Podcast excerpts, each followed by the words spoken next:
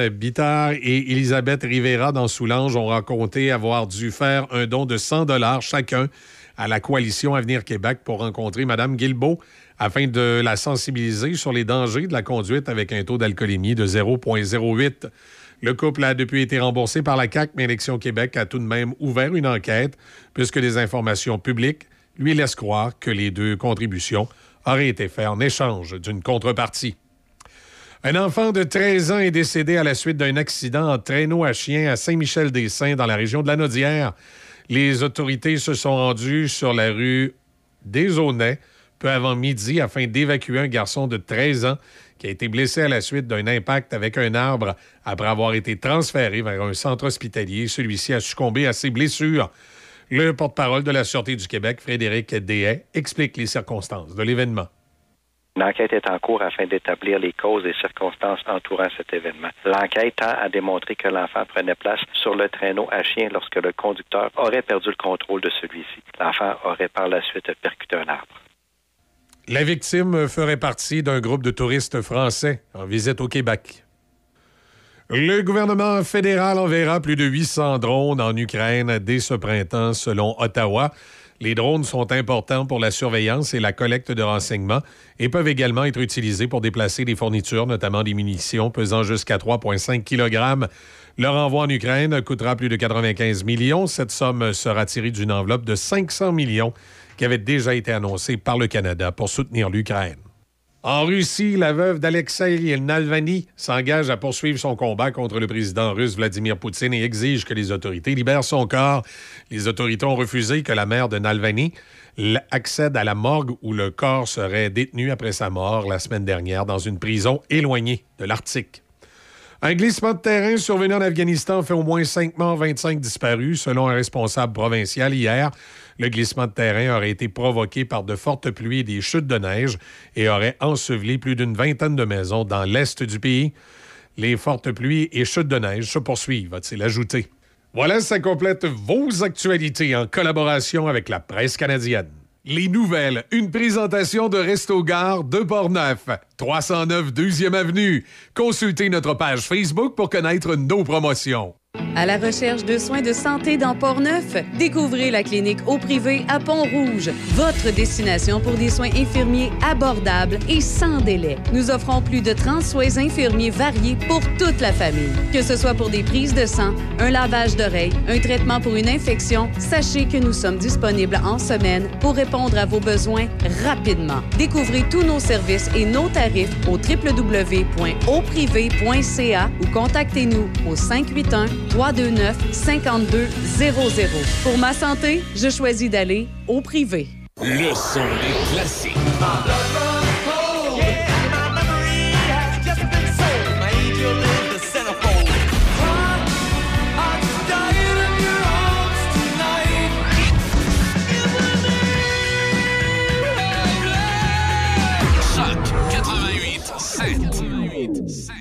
Aventure Portneuf, détaillant autorisé Polaris depuis 1982. Sert les acheteurs et propriétaires de véhicules côte à côte, de VTT et de motoneige. Concessionnaire des remorques Toit Design et Remec, en plus des chaloupes Comer. Aventure Portneuf, c'est une équipe de passionnés offrant des produits de qualité parmi les plus reconnus de l'industrie. Faites partie des milliers de clients satisfaits. Profitez d'un service à la clientèle attentionné, de produits de qualité et d'un grand inventaire. Aventure Portneuf, Saint-Casimir, 88 339 2250. Senior Self, là où chaque contribution compte. Au cœur de notre mission, il y a vous, hommes, femmes de 18 à 55 ans. Vous êtes les héros que nous attendions. Sept jours en clinique, un appel de suivi et une indemnité jusqu'à 3000 dollars. C'est l'opportunité de changer des vies. Ouvrez la voie de nouveaux traitements à de nouvelles lueurs d'espoir. Rejoignez-nous du 24 février au 10 mars. Détails au 1-833-611-2399 ou gosenius.com. Seniors Health. Pour un futur en santé. Café Choc. Avec Michel et Izzy. Café Choc 88 7. Ah, 7h05 minutes. Comment ça va ce matin? Ça va super bien. Toi, ça va bien? Moi, ça va très, très bien. OK. C'est du soleil. Avec un maximum de moins 8 euh, ce soir, cette nuit, c'est euh, dégagé minimum de moins 22. Demain, du soleil, maximum de moins 8. Il y a les gens, euh, les gens du milieu touristique hier qui avaient une, bonne nouvelle. Euh, il y a un montant de 550 000 qui est allé à la vallée du Bras du Nord pour euh, développer des pistes de ski de montagne et construire un bloc sanitaire également pour le camping et un réseau d'aqueduc pour le secteur Shanahan. C'est une bonne nouvelle. C'est Vincent Caron qui l'a annoncé pour Caroline Proux. C'était une annonce tellement importante que la ministre, ne se déplace pas. Fait que c'est le député qui l'a annoncé. Euh, non, mais ça me fait tout le temps rire, moi, ces communiqués de presse-là, où on est tout fiers de nous dire que le député a annoncé au nom de la ministre. je trouve que c'est tellement mal formulé. C'est comme si on nous disait, dans le fond, là, la ministre n'était pas assez important, c'est pas déplacé, on a envoyé le député. C'est un peu ça. Mais bon, c'est une bonne nouvelle. Et euh, souvent, les députés locaux, et euh, j'en doute pas, ont travaillé fort auprès de la ministre pour aller chercher l'enveloppe. Mais ça fait tout à bizarre comme formulation. Puis des fois, tu as des journalistes qui, vont carrément le lire comme c'est écrit sur le communiqué de presse. parce que le communiqué de presse, lui, est fait pour mettre en vedette le député. Fait que ça dit euh, Le député de Portneuf, M. Vincent Caron, a annoncé aujourd'hui, au nom de la ministre du Tourisme, c'est ça. Ministre s'est pas déplacée. Elle a envoyé le député l'annoncer. Ben, ben, c'est bien correct. 500 000. Hein, 550 000 à la vallée Bras-du-Nord afin de développer des pistes de ski de montagne, construire un bloc sanitaire pour le camping et un réseau d'aqueduc pour le secteur Shanahan. Bon, ben, bonne nouvelle. On va amener plus de touristes dans le coin. Wouhou! Il y a beaucoup, euh, beaucoup d'argent euh, dans les enveloppes touristiques euh, depuis que la pandémie est terminée, justement, pour réactiver un peu une industrie qu'on va se le dire durant la pandémie, c'était un petit peu plus difficile d'aller faire du tourisme. Mais c'est ça, fait que là, ça me donne l'idée. Ce matin, on se start un bed and breakfast? On pourrait les accueillir, tout ce beau monde-là qui vont aller dans ces nouveaux sentiers-là. Ben, il doit y avoir des subventions pour ça aussi. Bien, sûrement. des fois, il y a des attentes un peu louches. nouveau, toi et deux, faire un petit bed and breakfast. On sert le petit déjeuner le matin. Mais tu sais, en même temps, je suis bien content de cet investissement-là. Mais tu sais, je me demande à un moment donné, il y a d'autres investissements. Tu regardes, là, on va en parler tantôt avec le maire de Val-Alain. Là. On y avait promis un CPE. Puis là, on y a enlevé l'argent. Je la, la comprends pas, ça. C'est quoi les raisons du gouvernement? Ben, il, va, nous expliquer ça tantôt. Je présume qu'il a parlé avec sa députée, là, celle qui s'offusque de pas grand-chose. Euh, j'ai bien hâte de voir ce qu'elle a dit. Ah oui, j'ai hâte de voir à quel point elle a joué du violon. Euh, voyons. À quel point elle a bien expliqué son, son point. T'es une musicienne, tu penses? Ils sont pas mal toutes musiciens, mon humble avis. OK. Si tu le dis. Ben oui. Euh, la guerre entre les gangs de rue et les motards, euh, ça a l'air à devenir un peu inquiétant. Euh, ben, pas juste un peu, pas mal. Euh, il y a eu une opération majeure à Saint-Malachie hier. Il y a le Journal de Québec également qui dit qu'ils ont, mis la main sur une vidéo plutôt inquiétante, filmée en train de torturer des proches des Hells. Et là, selon les informations qui circulent dans le dans les médias, particulièrement les journalistes judiciaires. Euh, c'est euh, des hommes de main d'un gang dirigé par le caïd Dave Pic-Turmel qui serait filmé en train de tabasser et torturer deux proches des Hells Angels au cours des derniers jours lors d'une démonstration de violence dramatique rappelant celle des cartels mexicains on dit que dans la vidéo d'une brutalité inouïe obtenue par le bureau d'enquête de Québécois, authentifiée par des sources policières, on verrait des, des gens liés au, moteur se faire trancher une oreille. Aïe aïe. Ça fait effectivement un cartel mexicain. Oui. Euh, moi, je suis plus vieux que toi. Fait que j'ai vécu la, guerre des moteurs entre les Hells Angels et les Rock Machines des années 90. C'est ça, on va se le dire. Moi, j'étais encore assez ouais, j'étais jeune. Là, ouais. Eh, on va dire, ça avait brassé. Hein. Et il y a quelques semaines, on, sait qu'il y a un article dans le Journal de Québec qui disait que les Hells voulaient pas trop. Euh, voulaient pas refaire une guerre de ce type-là. Puis euh, les, Hells. Euh, paraît drôle de dire ça, mais ils ont de l'expérience. Ça fait des années qu'ils sont dans, sont dans, dans, ce monde-là. Fait qu'eux aussi se souviennent de la guerre des motards. Et ça n'avait pas été euh, pas été avantageux euh, euh, pour personne parce que ce qui se passe, on va se le dire, les corps policiers, ça traite les priorités. Corps policiers, comme toute organisation, ça a des budgets. puis ça a des objectifs. Puis il faut, euh, il faut être réaliste. La police, même avec toute la volonté du monde, ne réussira complètement à enrayer tous les crimes de la terre. Là, le vol, euh, les meurtres, la prostitution, euh, la vente de drogue, le trafic d'armes, whatever. On voudrait bien vivre dans un monde magique où nos policiers peuvent régler tout ça en claquant des doigts, puis ça n'existe plus. Malheureusement, ça demanderait de l'argent, des ressources et du temps euh, qui n'est pas à la disposition de nos organisations policières. Donc, nos organisations policières, comme toute autre organisation dans un autre domaine, traitent les choses par priorité. De ce qu'on comprend des derniers mois, la priorité des policiers, ça va l'air être le trafic d'armes. Ça va l'air être. Il y a eu beaucoup d'escouades là-dessus. On a vu des escouades aussi sur, sur les vols de voitures de luxe qui se retrouvaient dans le port de Montréal, euh, qui, est, euh, qui est dans les priorités.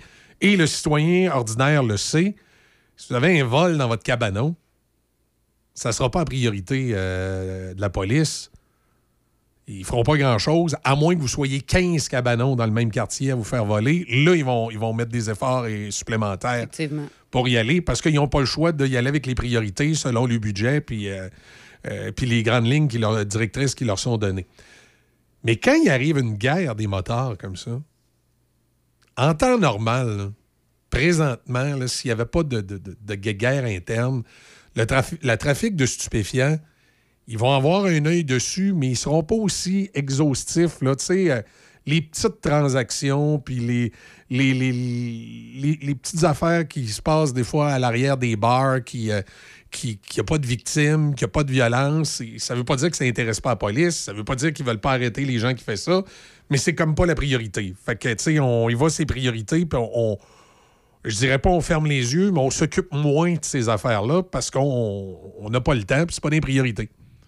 Par contre, quand ça commence à brasser, comme la guerre des motards qu'il y a eu dans les années 90 entre les Rock Machines et les Hells Angels, ben là, il y avait eu des victimes collatérales. On se souvient, ce qui a fait péter le bouchon, c'est un, enfant qui est décédé à Montréal lors de l'explosion d'une camionnette, qui lui, il avait rien à voir là-dedans. là. Il marchait, tu sais, mauvais endroit au mauvais moment.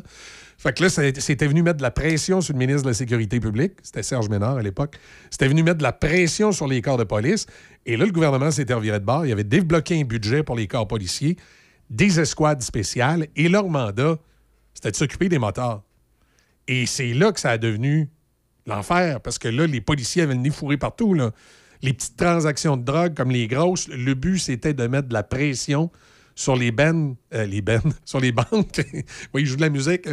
Des bennes de musique, on les joue. Avez-vous D'ailleurs, euh, prochain succès. Avez-vous euh, entendu leur dernier hit? Non, sur les, les- les bandes criminalisées, c'était le- le- le- l'objectif. Fait que là, ça s'est mis à, de- à avoir de la chaleur partout. là.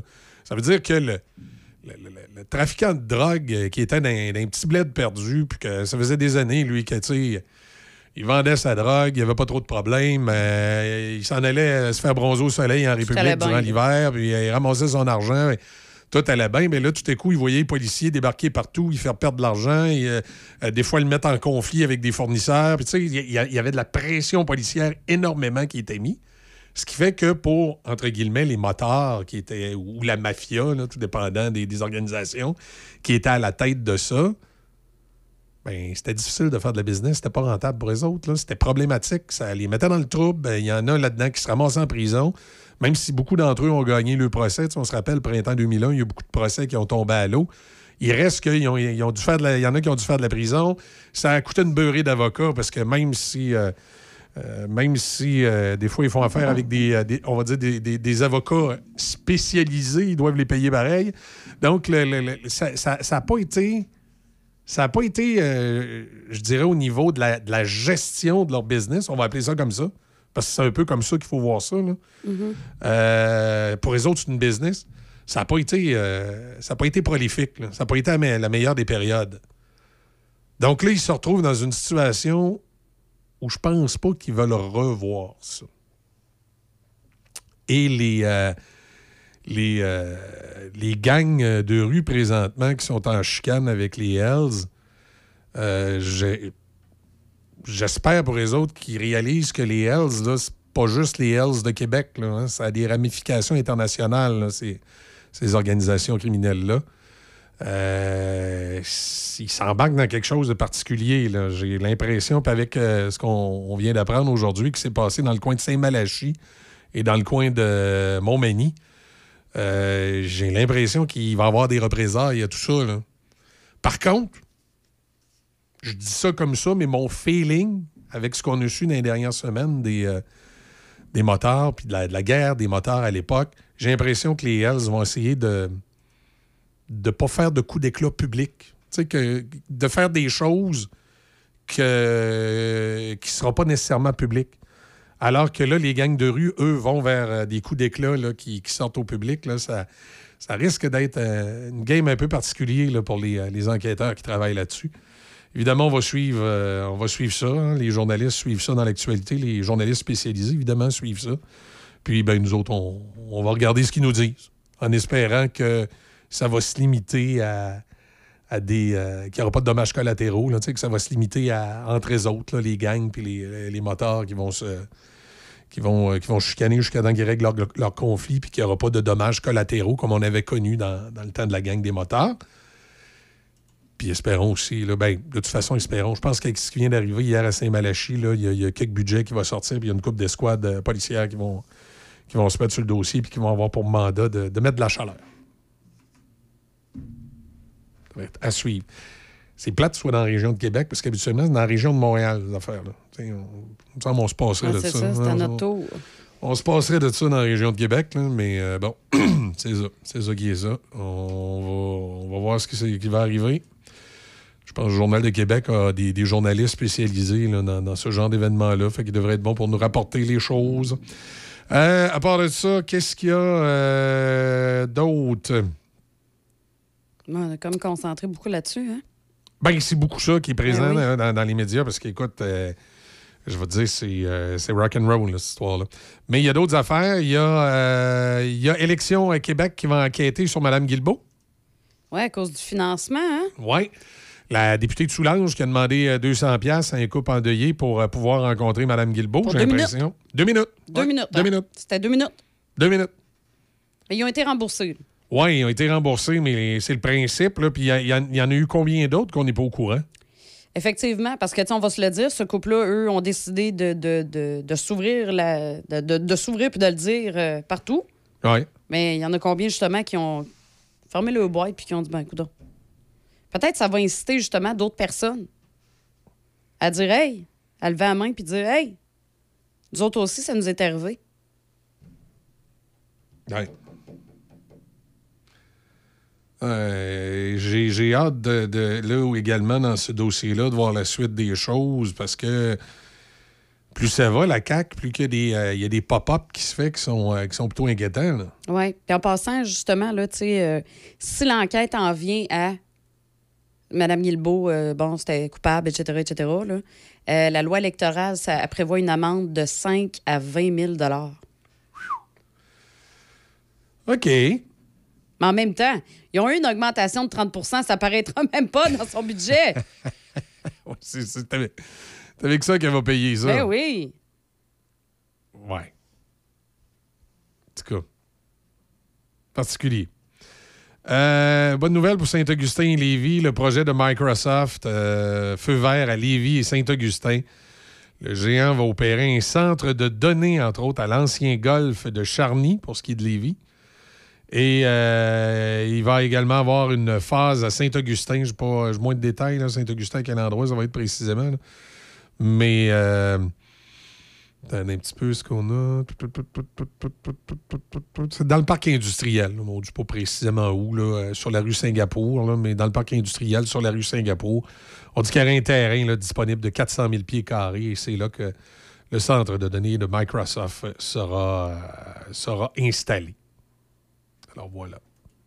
T'as-tu vu aussi la nouvelle concernant ben, la crise des médias? hein? On, le, on le sait bien, hein, nous. La CSN qui propose une info, un info frais. Un info frais? Un info frais. Ben, c'est un peu à l'image des éco-frais pour l'environnement. Québec doit imposer un montant sur l'achat d'appareils munis d'écran ainsi que sur les services Internet et mobiles afin de financer les médias d'information. Attends, un peu, répète-moi ça. Ouais. Vas-y tranquillement, j'essaie de faire le lien. Vas-y. La CSN Ouais, propose ouais. un info frais.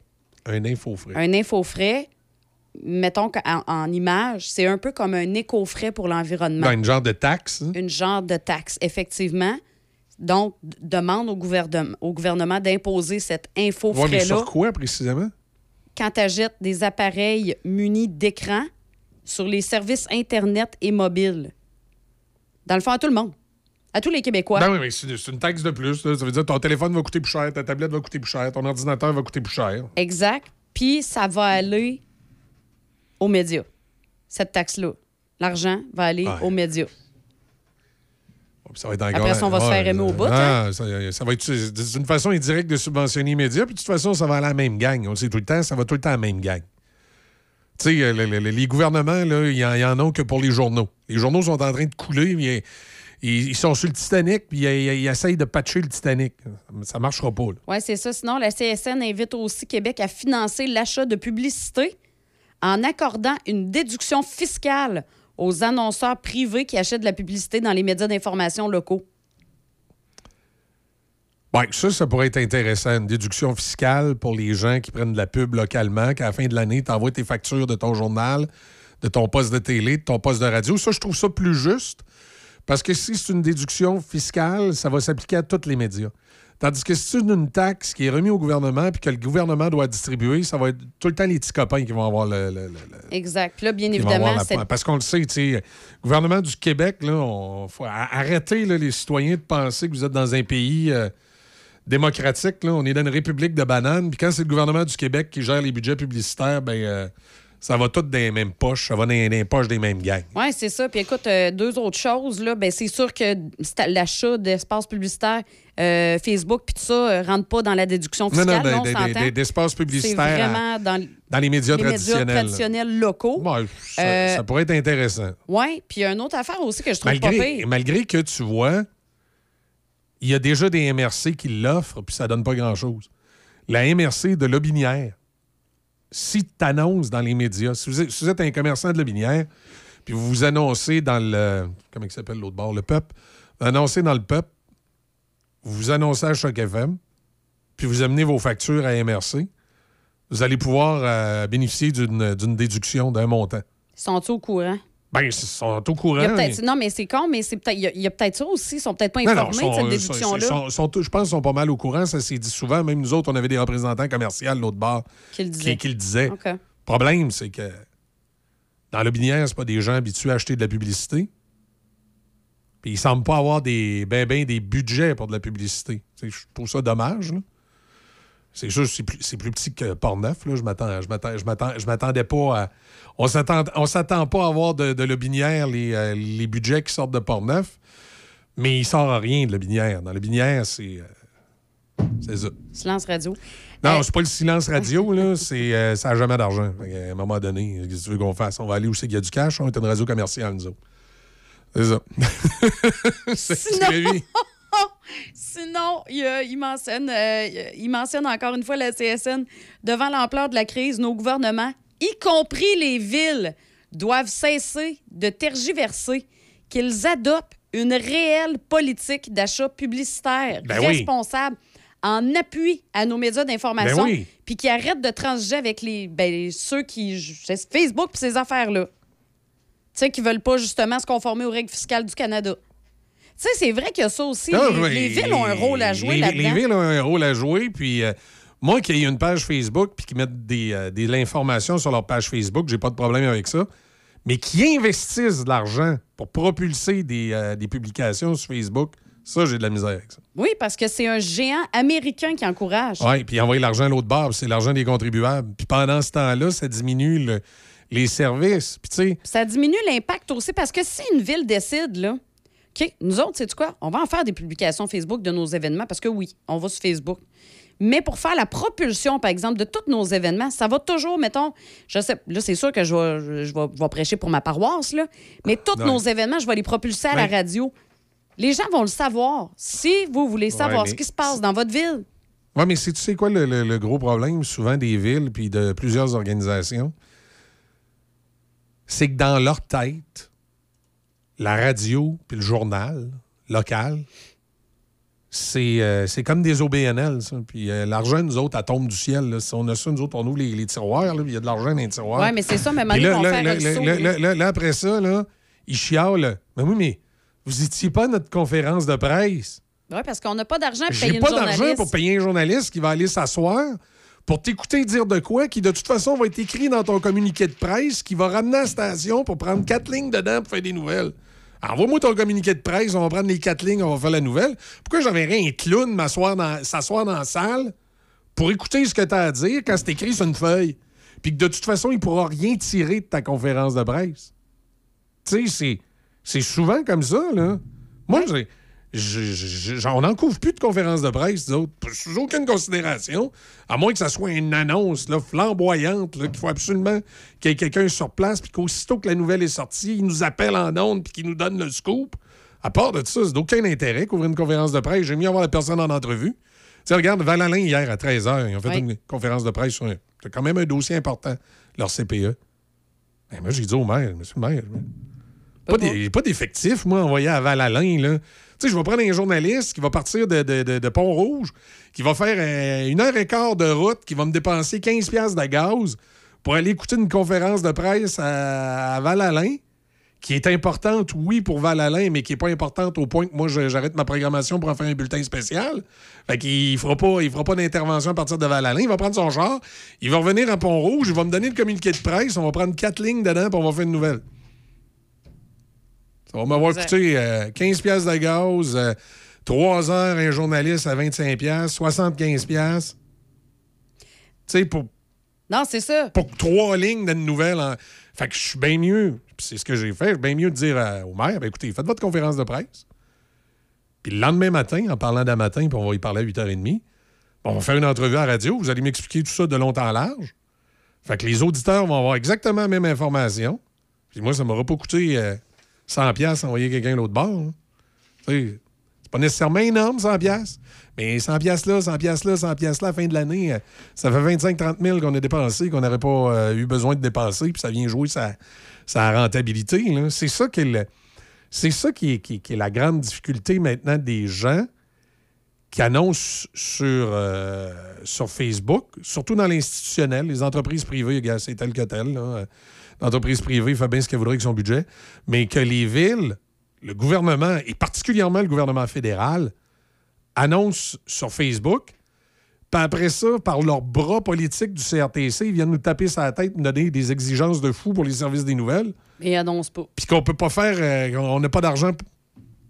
Puis au niveau provincial, tu as le gouvernement du Québec qui graisse les radios communautaires à tour de bras. Oui, parce qu'il faut le dire, on n'est pas une radio communautaire, hein? C'est important de faire la différence entre une radio communautaire puis nous, qui est une radio commerciale Non, indépendante. Une radio communautaire, ça, c'est une radio qui est graissée à tour de bras par le gouvernement. des subventions, eux autres sont corrects. Par des subventions à tour de bras. Puis je peux vous dire de quoi? Pour les subventions qu'ils ont, là, ils vous donnent pas grand-chose. Parce que moi, comme radio commerciale, si j'avais les subventions qu'ont les radios communautaires, j'en enverrais un journaliste dans toutes les conférences de presse. Regarde, j'aurais le budget pour le faire. Euh, Une radio communautaire, là, ils font pas grand-chose, puis ils lui rendent à peu près 160 000 par année en provenance de toutes sortes de subventions des deux paliers de gouvernement. Non, c'est ça. Ce qu'on n'a pas. Ce qu'on Ben, n'a c'est- pas. Tu, tu peux en faire des conneries avec ça. Tu peux en faire des patentes. Là. Ça, c'est. Mais dans certaines régions, c'est parfait. Ah oui, oui, oui. Regarde, euh, Char- Charlevoix, là, c'est IHO, il faut le subventionner. Ça permet de donner un service dans Charlevoix qu'un commercial, même, même qui, roulerait à plein régime, ne réussirait pas parce qu'il n'y a, pas d'argent en tant que tel à tirer de Charlevoix. Euh, je regarde euh, la, la- la- Gaspésie. Il y a à Gaspé une petite radio communautaire qui, qui, qui- fait, qui fait le, le même job qu'une radio commerciale. Puis une radio commerciale ne pourrait pas faire cette job-là à Gaspé parce qu'il n'y a, pas d'argent dans Gaspé pour opérer une radio commerciale. Ben, je parlais de la Binière tantôt. Le Binière, là, si- la seule chance d'avoir une radio qui est vraiment les autres, qui ne serait pas en garde partagée avec Portneuf, ça serait d'avoir une radio communautaire subventionnée parce que, de toute évidence, tu ne peux pas sortir de Lobinière les montants d'argent nécessaires à opérer une station de radio commerciale qui serait efficace. Puis ils profitent même pas de la garde partagée qu'ils ont avec Portneuf. Fait que, Ouais, que tu veux, à un moment donné, en plus. Fait que, euh, il y a- il pourrait pas se starter une radio commerciale dans Lobinière. Puis, euh, une radio communautaire, ben, s'ils veulent le faire, bonne chance. Alors, euh, sinon, ben, la CSN Oui. va euh, tenir une conférence de presse ce matin pour commenter ses propositions. Il y a des trucs intéressants là-dedans. Moi, le crédit d'impôt, je trouve ça intéressant parce que c'est juste et équitable pour tout le monde. La taxe, j'ai de la misère avec ça parce que oui, la, taxe, à quelque part, des fois, on dit qu'elle est plus, équitable qu'un crédit d'impôt parce que tout le monde, c'est l'u- l'u- l'utilisateur payeur, hein. tout le monde fournit. Sauf que moi, c'est la distribution après qui m'inquiète. Alors que le crédit d'impôt pourrait être disponible pour les entreprises qui font des. euh, donc, il serait quand même assez ciblé. Pour les entreprises qui font de la publicité, et ça laisse la discrétion à l'entreprise de choisir dans les médias traditionnels. Ça va-tu être la radio, ça va-tu être la TV, ça va-tu être le journal? Ils vont, ils vont pouvoir faire ce qu'ils veulent. Tu parlais de crédit, là, tu parlais de crédit d'impôt, Ouais. on parlait de journalistes un peu plus tôt. Euh, ils demandent justement que l'aide gouvernementale, justement, au niveau euh, mesure, autre mesure Mhm. importante, qui demande d'élargir la portée du crédit d'impôt qui est appliqué par Québec depuis 2019 sur la masse salariale des journalistes dans les médias euh, écrits. Bien là, ça serait aussi de l'élargir à la télé et à la radio. Ben oui, parce que là, il, y a De, plein sais, de l'étendre au personnel qui travaille à la production de contenu journalistique. il y a plein de journaux qui survivent juste parce qu'ils ont des subventions de ce temps-là. là. À un moment donné, il faut, faut que ça soit équitable, équitable pour tout le monde. Euh, Puis l'autre problème qu'il y a avec Facebook, on va le dire, puis comme dirait les conspirationnistes, faites vos recherches. là. Vous croyez ça, vous autres, les chiffres que Facebook vous donne pour euh, la propagation des, des- des- de le. euh, Nous autres, là, les stations de radio, quand on vous donne nos codes d'écoute, là, c'est une firme indépendante à côté. Tu sais, euh, quand les radios de Québec vous donnent le, le code d'écoute, c'est numériste. Quand moi, je vous donne mes codes d'écoute, c'est Stats Radio, qui est une compagnie indépendante à côté qui calcule notre achalandage, nos codes d'écoute. Puis comme Facebook, si vous annoncez ici à Choc FM, ben, en fait, toutes les stations qui sont Stats Radio pourraient le faire, mais ils ne savent pas comment marche la machine. Nous autres, on sait comment, marche la machine. Si vous annoncez ici à Choc FM, on va être capable de faire comme Facebook, vous donner un petit bilan de combien de personnes ont entendu votre publicité à telle heure. On va être capable de vous sortir un rapport d'achalandage. Ce rapport d'achalandage-là, il est fait par Stats Radio, une compagnie indépendante à côté auquel on est abonné. Facebook, c'est eux autres mêmes qui vous donnent les chiffres. Puis une recherche très simple sur Google vous permet de découvrir qu'il y a eu un paquet de procès aux États-Unis puis de poursuites contre Facebook parce qu'il avait menti dans leurs données. Il disait genre qu'il y avait 2000 vues, puis en réalité, il en avait eu 500. Ben, ils, ont, vois- ils, ont, ils ont crossé le chiffre parce que c'est eux autres mêmes qui donnent le chiffre. Deux choses par rapport à Facebook. Là, si j'ai des gens qui gèrent des pages Facebook en ce moment, vous avez des entreprises, là. Quand vous publiez des vidéos, si c'est marqué que vous avez 10 000 vues, c'est 10 000 vues de 3 secondes. Fait que si votre vidéo dure 30 secondes, ça se peut que ça a passé, puis que la personne a juste vu 3 secondes. Mais ça compte pour une Exact. vue. Donc, ça vous en donne 10 000, mais en réalité, ils n'ont pas vu le contenu Ouais. complet de la vidéo. Attends un peu une autre dernière Ouais, chose. Je vais avoir de quoi ces vidéos après. Une publication régulière, une image avec un texte. Oui. Puis là, on, ah ouais, on booste ça, on paye, puis on met de l'argent dessus. Quand vous mettez de l'argent dessus, puis qu'après ça, ça vous dit que ça l'a touché 15 000 personnes. Ouais. Quand on dit toucher 15 000 personnes, là, tout ce que ça veut dire, c'est que probablement, vous avez passé dans son fil d'actualité, mais c'est tout. Non, ça, c'est comme les 30 000 copies du journal. 30 000 copies du journal. Le journal a 30 000 copies. OK, il y en a combien qui servent à allumer le poêle que personne lit? Euh, C'est ça la même affaire. Quand Facebook dit que ça a touché 15 000 personnes, ça veut dire 15 000 personnes, ça a passé dans leur mur. Ça a passé dans le fil Mais- d'actualité, mais c'est tout, là. Ça veut pas dire qu'ils l'ont regardé, hein? ça veut pas dire qu'ils ont cliqué dessus. Et autre affaire aussi, au niveau des vidéos. Quand vous publiez sur Facebook, je vais vous donner un petit truc. Faites attention à de la provenance de votre vidéo. Si vous faites une vidéo corporative, là, puis vous avez un, un, euh, You- euh, comment c'est YouTube? là? YouTube. Vous avez un YouTube, puis vous avez un Facebook. Mettez votre vidéo sur les deux. Mettez une version sur YouTube, puis mettez une copie sur, sur Facebook. Faites pas suivre le lien YouTube sur Facebook. Non. Parce que YouTube et Facebook, c'est des compétiteurs. Puis Facebook, volontairement, diminue le. le- le- le- J'ai juste le spreading, portée. là, la, la portée, euh, quand c'est une vidéo qui vient de YouTube. Oui, c'est ça. C'est Hein? toujours important de quand vous faites des vidéos sur Facebook, c'est direct sur Facebook. Yes. Pas qu'ils viennent d'ailleurs. Parce qu'effectivement, comme tu viens de le dire, Facebook Ah va oui. juste faire né. Exact. Mais en tout cas, juste à ça. radio, par exemple, c'est simple. Vous nous envoyez notre, le texte, puis on l'envoie à radio. Oh oui, puis, euh, tu sais, une campagne publicitaire, c'est du croisé. là. Tu sais, c'est sûr que moi, je suis à la radio, je vais prêcher pour ma paroisse. Oui, mais c'est parce Mais que. je suis capable d'être honnête en disant, écoutez, la plus belle campagne publicitaire que vous allez pouvoir faire, c'est de faire une campagne croisée, c'est-à-dire de vous afficher dans les journaux, sur Facebook, pas à la radio, dans un bon moment, dans le bon ordre, et vous allez avoir plus de résultats que si vous prenez seulement un de ces médias. Puis, euh, si votre campagne est bien faite, ça ne vous coûtera pas plus cher. C'est pas vrai là, que ça coûte des fortunes annoncées. là. Il, suffit de, de- il suffit de connaître ça. Mais la, la grosse erreur de plein de gens, puis c'est vrai autant pour la radio que c'est vrai pour euh, les journaux, que c'est vrai pour Facebook, c'est qu'il y a beaucoup de gens qui s'improvisent connaisseurs en publicité. Ah, qu'il y en a. si, si vous voulez, si, si vous avez un gestionnaire de page Facebook à l'interne, là, puis je veux, je veux pas diminuer personne, là, mais si la personne qui gère votre, votre page Facebook à l'interne, là, c'est la petite commis aux pièces de 18 ans parce qu'elle a l'air à connaître ça, Internet, là, ça se peut que vous n'ayez pas le résultat euh, escompté. Là. Prenez un professionnel, puis si vous prenez un professionnel qui va donner véritablement du résultat, vous allez voir que ça coûte entre 400 et 800 pièces par mois minimum. C'est le minimum, ça, pour gérer la base de, Facebook puis que ça ait du bon sens. Puis si vous voulez vraiment du résultat, c'est du 1000 pièces et plus par mois. On commence à être proche en maudit des budgets radio. Là. À radio, là, à 500 pièces par mois, on est capable aussi de vous faire de quoi. Là. Tu sais, je dis pas que un empêche l'autre. Souvent, dans les grosses entreprises, ça va vous prendre les deux. Mais ça vous sert à quoi de botcher? Tu sais, si tu botches ta publicité radio, tu botches sur ton Internet, en bout de ligne, tu n'as pas de résultat. Puis là, tu as un paquet de propriétaires d'entreprise qui se grattent la tête. Mais là, je m'annonce en radio. Je m'annonce à- sur Facebook, puis, puis j'ai pas de résultat. Oui, mais vous avez fait quoi? Vous avez mis un petit budget niaiseux à radio qui vous permet pas d'atteindre vos objectifs, puis vous avez fait gérer Facebook par la commis aux pièces en arrière il y a 18 ans. Vous n'avez pas de résultat. Les nouvelles. Une présentation de Resto Gare de Portneuf. 309 2e Avenue. Consultez notre page Facebook pour connaître nos promotions.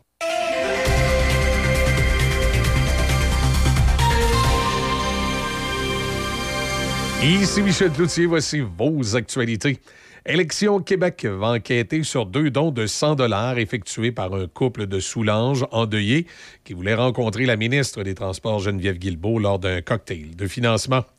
Une coalition organise un grand sommet sur le maintien à domicile des aînés. Ce rendez-vous national sur le maintien à domicile est prévu le 8 mai à Québec. Il fait notamment suite au rapport de la commissaire de la santé et du bien-être, Joanne Gastonguay, déposé en janvier, qui s'inquiétait du modèle de soins et de services de soutien à domicile du Québec et demandait sa révision. Madame Castonguay prononcera d'ailleurs l'allocution d'ouverture du sommet qui est organisé par la coalition pour la dignité des aînés, un regroupement qui rassemble six associations totalisant 150 000 membres. Le gouvernement fédéral enverra plus de 800 drones en Ukraine dès ce printemps. Selon Ottawa, les drones sont importants pour la surveillance et la collecte de renseignements et peuvent également être utilisés pour déplacer des fournitures, notamment des munitions, pesant jusqu'à 3,5 kg.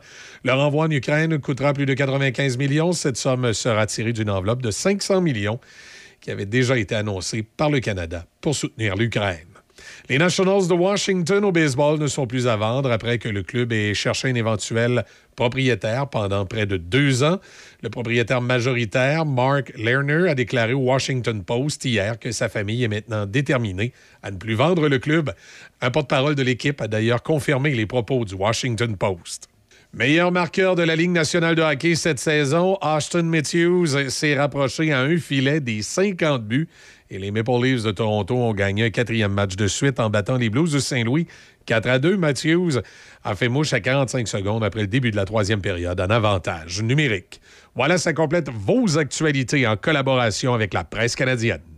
La Régie verte lance son tout nouveau programme certifié Régie à travers son territoire. Vous êtes une industrie, un commerce ou une institution et vous souhaitez améliorer vos pratiques de gestion des matières résiduelles? Cette certification est pour vous. La Régie vous accompagne et vous guide à toutes les étapes de votre projet. En implantant de bonnes pratiques à l'interne, vous pourrez obtenir l'homologation certifiée Régie qui reconnaît les efforts déployés afin de réduire votre impact environnemental en plus de vous offrir une belle visibilité auprès de votre clientèle. Profitez de nombreux avantages de ce service gratuit. Pour plus d'informations, contactez-nous au 88 876 2714 ou visitez larégieverte.ca.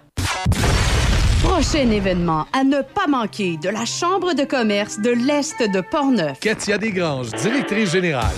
Voici les activités à venir à la Chambre de commerce de l'Est de Portneuf.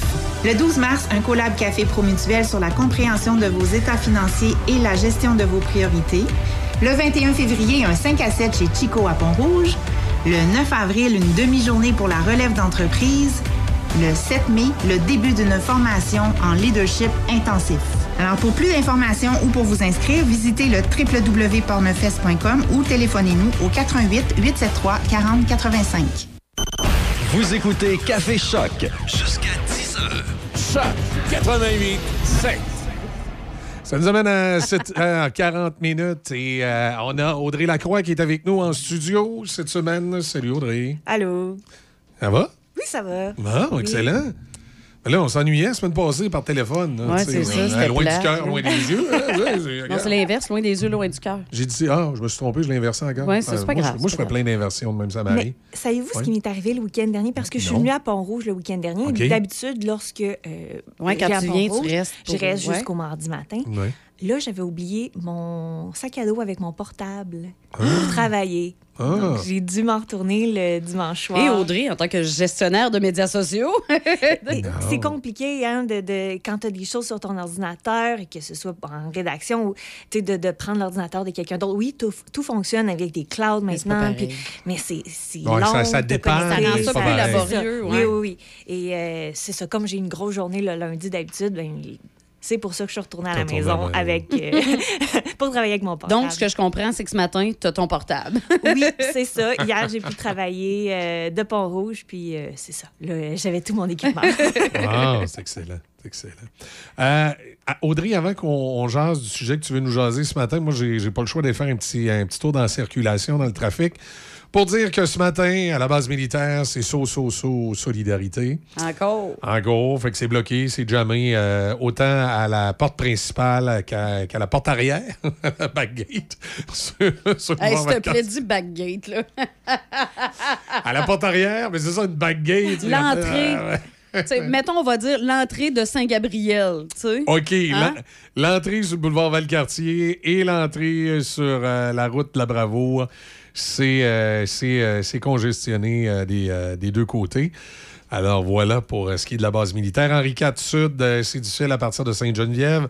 Autoroute euh, Félix-Leclerc, dans les deux directions, il y a du ralentissement. Laurentienne Sud aussi, du ralentissement. Là où c'est plus compliqué, c'est l'accès au pont, Pierre-Laporte, en provenance de la Beauce, en provenance de Lobinière, dans le croche après la halte routière. Lévis, l'autoroute 20 dans les deux directions, ça part, c'est le, le- le bout le pire, évidemment, c'est à hauteur de Taniata à Saint-Jean-Chrysostome, en direction des ponts, là, ça part du, chemin des îles, à la hauteur de la raffinerie euh, Valero. Et euh, ça s'en va, euh, ça, s'en va de jam-pack là, jusqu'au pont Pierre-Laporte pour traverser à Québec. Vous arrivez de, de, de, de, dire un autre nom, ça n'allait pas bien, mon affaire. Vous arrivez de Portneuf à la hauteur de Cap-Rouge, avenue Legendre. C'est à partir de là que ça commence à jammer jusqu'au croisement avec l'autoroute Robert Bourassa. C'est le, bout qui est. euh, finalement, c'est- congestionné ce matin, direction Québec. Euh, les gens dans le coin de l'ancienne Lorette, la route de l'aéroport, à la hauteur du rang Saint-Anne ce matin, direction sud. Je sais pas s'il y a un accident dans ce coin-là ou quelque chose de même, là, mais c'est pas loin, il y a un camping dans ce coin-là, là, le camping Québec en ville, à peu près à la hauteur de ça. là. Ça semble être un petit peu plus euh, compliqué ce matin. En fait, avant d'arriver à l'aéroport de Québec. Alors, c'est avant le boulevard Chauveau, le, bout euh, euh, entre l'avenue de la Montagne, euh, sous partez de val là, puis le, secteur de l'avenue Notre-Dame, qui s'en va vers l'ancienne Lorette. C'est jamais direction euh, sud dans ce secteur-là. Dans Port-Neuf, ça va, euh, ça va relativement bien à peu près partout. Du côté de Trois-Rivières ce matin, ça va assez bien. Il n'y a pas de pas d'entrave majeure. Un petit peu de ralentissement euh, sur la 138 quand vous traversez là, entre euh, Cap-de-la-Madeleine pour s'en aller vers le quartier Saint-Patrick à Trois-Rivières. C'est le coin où il y a un petit peu de ralenti, mais à part de ça, ça va plutôt bien. Je vous rappelle météo aujourd'hui, journée ensoleillée avec un maximum de moins 8. Ce soir, cette nuit, nuageux, minimum de moins 17. Demain, encore du soleil avec un maximum de 0. Alors voilà. Et Audrey, ce matin, tu nous parles de quoi? Allô, euh, ben, ce matin, je vous parle de, euh, d'un documentaire qui va être euh, diffusé à Télé-Québec. Puis ça m'a interpellée parce que ça parle euh, des jeunes hommes, particulièrement, qui veulent être très musclés, là, puis participer à des compétitions euh, de Monsieur Muscle. OK. Euh, donc, ça s'appelle Ad- Adonis. Puis. euh, ben, ah oui, je l'ai vu. le- Ben, j'ai vu le, Oui. excuse, le Ah, teaser. on, on sait pourquoi ça. ça. vous intéresse, là. Hein? Non, mais c'est vraiment troublant. T'es jaloux? C'est fait par euh, le réalisateur Jérémy euh. Battaglia. Puis je le connaissais parce qu'il avait fait aussi un, un autre documentaire que j'avais bien aimé. Ça doit parler beaucoup des produits genre stéroïdes, ça. Oui, mais au-delà de ça, je pense que ça parle beaucoup de euh, un peu le- la façon de penser. La culture de. ouais. Exactement, la culture, euh, de, de- comment les, les, les- de jeunes hommes monde-là. Là. Ouais, ils pensent pour euh, faire ça, puis investir euh, euh, beaucoup de temps, euh, d'énergie, d'argent et y laisser leur santé, là, parce que oui, Oui, c'est ça, j'allais dire. Il y a beaucoup de sacrifices corporels. Moi, j'avais un ami quand j'étais au cégep qui faisait ça, là, puis je, je capotais, son régime alimentaire, puis tout ça, puis euh, qu'est-ce qu'il fallait qu'il fasse deux semaines avant, puis euh, c'était assez impressionnant.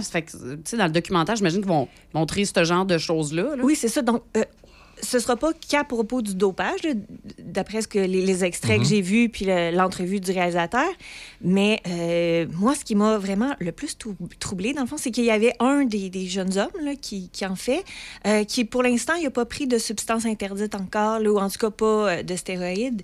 Euh, puis il dit, ben là, moi, c'est sûr que c'est la prochaine étape parce que euh, c'est ça que j'ai besoin de faire là, Ah, pour ouais. euh, gagner. Ouais, parce que euh, là, je présume qu'il a comme atteint le niveau où lui-même il est capable d'aller. Mhm. Puis là, ça- avec le stéroïde, il va pouvoir aller plus loin, mais c'est là qu'il va commencer à avoir des, euh, Il va y avoir des- des problématiques, problématiques de santé. ouais. mais, euh, Puis, euh, tu sais, ces, ces gens-là, tu sais, dans, dans l'imagination de bien du monde, on se dit, ah, tu sais, c'est des, des gens, dans le fond, d'un gym- d'un gymnase, puis ils savent pas trop euh, c'est quoi les effets, ils sont mal informés, sont...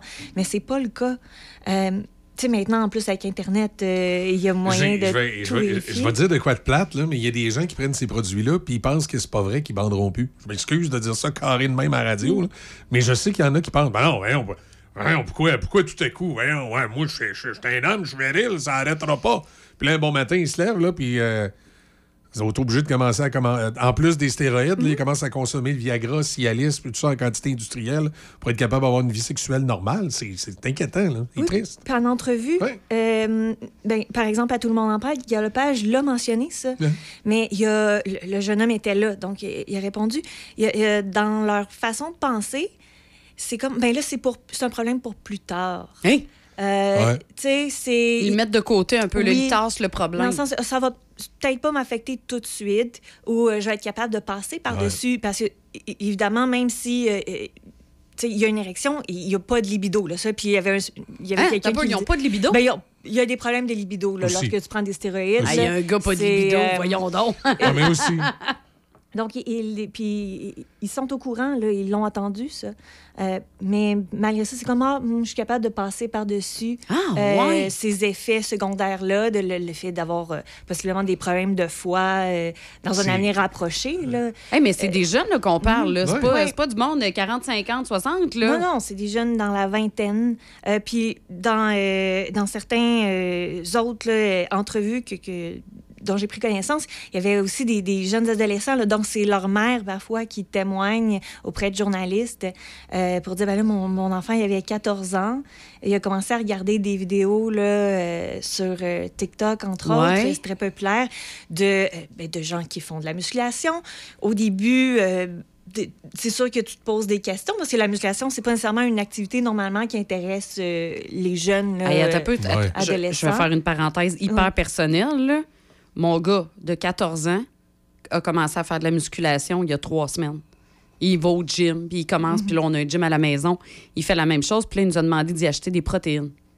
C'est ça. Le- il a- il a Là, tu me fais peur. mais là, t'es loin quand même Non, des, non, euh, je sais bien. des compétitions. Mais tu sais, je te euh, de- regardais, oui. j'étais comme, oh my God, faut que je parle avec mon fils. Mais c'est ça, c'est c'est maman expliquait euh, que son fils, c'était pendant la pandémie. Euh, il a commencé à faire des push-ups tout simplement dans sa chambre. C'est ça qui était accessible. Puis en même temps, il n'y avait rien de mal à ça. Il pouvait plus faire euh, ses autres sports avec ses amis, donc euh, un peu d'entraînement. Euh, mais bon, euh, pour avoir de nouveaux exercices, il est allé sur euh, les réseaux sociaux. Euh, il est en contact avec différents discours aussi parce que oui, il n'y a pas que les exercices ou que les, euh, les compétitions, les façons de faire. Il y a aussi tout le discours. Il y a un, un gros discours masculiniste euh, souvent qui est associé là, à certains, euh, certaines stars euh, des réseaux sociaux qui, qui sont très musclés et qui, oui, prennent des substances pour avoir un certain look. hein. Parce qu'il y a aussi ce qui est Ouais, c'est... Ça- ça- c'est comme si ça reste très esthétique. Là. Ça fait pas l'homme, là. ça fait pas la, la, la, la, la- vraie masculini- masculinité qui, euh, qui, qui, qui- qui vient avec, euh, avec ta, ta façon d'être, euh, Ben ta façon de. de puis, entre guillemets, genre, je- on va l'air obsédé d'en venir là-dessus, mais ta vie sexuelle, là, tu sais, je veux dire, il n'y a, pas- y a pas de quoi de très masculin. T'as pas l'air obsédé, Michel, de- t'as l'air d'un homme normal. De pas avoir de libido, puis de pas avoir de. Tu sais, je veux dire, à un moment donné, Mais moi, c'est un peu ça qui me trouble, c'est que c'est des jeunes. C'est des jeunes, puis là, bon, OK, oui, il y a- il y, a la libido, là, Michel l'a mentionné à maintes reprises. Mais tu sais, on parle de, bon, la libido, ça, euh, on parle de, de problèmes de reins, de foie, de, tu sais, puis qui sont, ça n'a pas de l'air à, ça sera un problème pour plus tard, je veux bien, mais ils sont quand même, il y a quand même une conscience que ces problématiques-là s'en viennent, puis ça n'a pas de l'air à leur déranger. Ils sont en train d'hypothéquer leur vie. Oui, puis le, le discours de- du jeune homme qui était à Tout le monde en parle, c'était euh, ben moi, je veux réussir dans la vie. Euh, il y avait, ça, je, je- je l'entends souvent là, dans, Mais- quand je vais faire des conférences dans les écoles, ça, la, être populaire, Ah! être célèbre. Tu sais, avoir Caroline. une certaine notoriété euh, Ouais. dans un certain milieu. Mais euh, moi, je, je me, je me pose, je, me, je me pose comme question si. euh, puis c'est drôle, hein, je vais vous faire un drôle de lien avec la politique, mais moi, je, je pense que ça a, ça a une influence euh, chez le jeune Québécois. On peut-tu arrêter dans nos cours d'histoire? De nous enseigner qu'on est une gang de losers qui s'est fait battre ses plaines? non, mais tu sais, on dirait qu'on on- on- on endoctrine le jeune Québécois à dire T'es un loser, toi, un Québécois, là, tu sais, c'est- les Anglais, ils font de la peine, il a perdu ses plaines d'Abraham, on est, tu sais, on, on- est, euh, on, est persécuté par le, le Canada anglais. On, dirait qu'on on- on enseigne aux Québécois à être des losers. Il me semble, il y a- peut-être peut-être quelque chose là-dedans, moi, je pense, dans l'enseignement de notre histoire, puis de qui on est comme peuple, d'aller chercher une fierté à travers des, réussites qu'on a eues. On a plein de, dans, notre histoire, et on est dans, un secteur ici, Port-Neuf, évidemment, où il y, a, beaucoup de militaires. Ça a pris combien de temps avant qu'on sache chez qui Major, puis c'est quoi qu'il a fait? On dirait c'est comme si on le cachait en dessous du tapis. Puis là, on n'est pas pour dire ça aux jeunes à l'école que Léo Major, il a quasiment viré un, régiment allemand au complet à travers dans ses shorts, juste lui puis une mitraillette. Parce que là, c'est, c'est pas beau, c'est la guerre, c'est le Canada, c'est l'armée canadienne. Faut, faut pas le dire qu'un Québécois il a réussi à. Tu sais, c'est, c'est comme si on est tout le temps en train de vouloir dire aux Québécois vous êtes des losers, c'est épouvantable, on est persécuté par les Anglais. Je comprends pas pourquoi on n'enseigne pas dans les cours d'histoire plus de, plus de fierté que ça. Là. Euh, justement, des personnages comme Léo Major. On a aussi euh, un personnage, euh, celui qui a fondé la Louisiane, là, voyons, cherchons son nom, là, d'Iberville. d'Iberville, le premier commandant de marine de la, de la France, qui était originaire de la Nouvelle-France. Puis d'Iberville n'a pas perdu un seul combat contre les Anglais. Quand il arrivait devant les, bateaux anglais, il revirait de bord.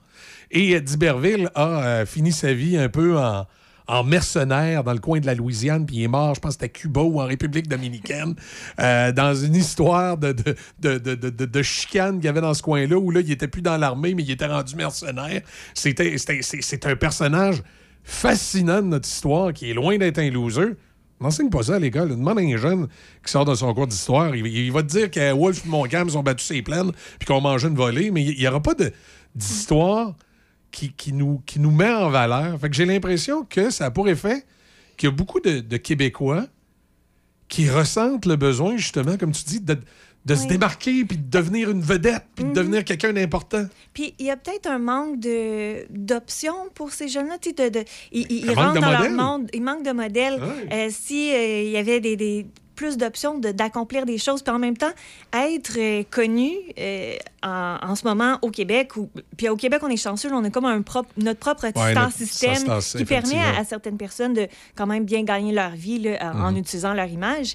Euh, mais dans, dans veux, veux pas, la plupart des gens, que ce soit des acteurs, des chanteurs, euh, des danseurs, ils sont connus de euh, leur milieu, des, puis des gens qui sont fans de cet art-là, ou de, tu sais, dans mon cas, c'était un sport. Il y a peu de gens maintenant, avec la, la multiplication des plateformes, des intérêts, euh, les, les réseaux sociaux, qui sont connus là, de- de- du grand public au grand complet, de tous les âges. Tu sais, Mhm. On a fait euh, le test, je pense, l'année passée ou il y a deux ans, là, les étudiants en journalisme à Jonquière ne savaient pas qui était Véronique Cloutier. Donc, tu sais. Ah, si- c'est ça. Donc, si elle n'est pas connue de, de- de- de certaines tranches d'âge de, de personnes allumées là, qui étudient en journalisme, euh, ben imaginez là, Ouais, et le problème, c'est le problème, c'est qu'il y en a beaucoup qui se sont garochés dans des cours comme ATM à Jonquière. C'est pas parce que c'est des gens brillants qui s'intéressent à la nouvelle puis qui veulent être des journalistes, c'est parce que c'est des gens qui pensent que en allant à ATM, ça va lui garantir une job dans les médias puis qu'automatiquement ils vont devenir une vedette.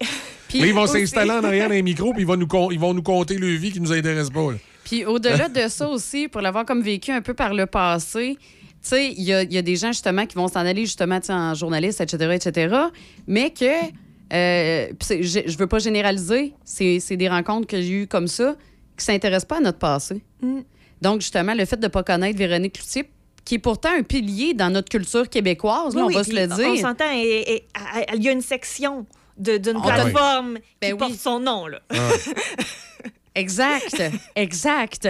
Puis, tu sais, je veux dire, et d'autres gens, tu sais, on peut parler par le petit, mettons, Olivier Guimond, là. C'est important de savoir c'est qui. Non, je suis pas venue au monde quand il était Hein, là. c'est- pas un trophée, ça, l'Olivier? Mais Ah, justement, tu vois Ouais. ça aussi. bon lien.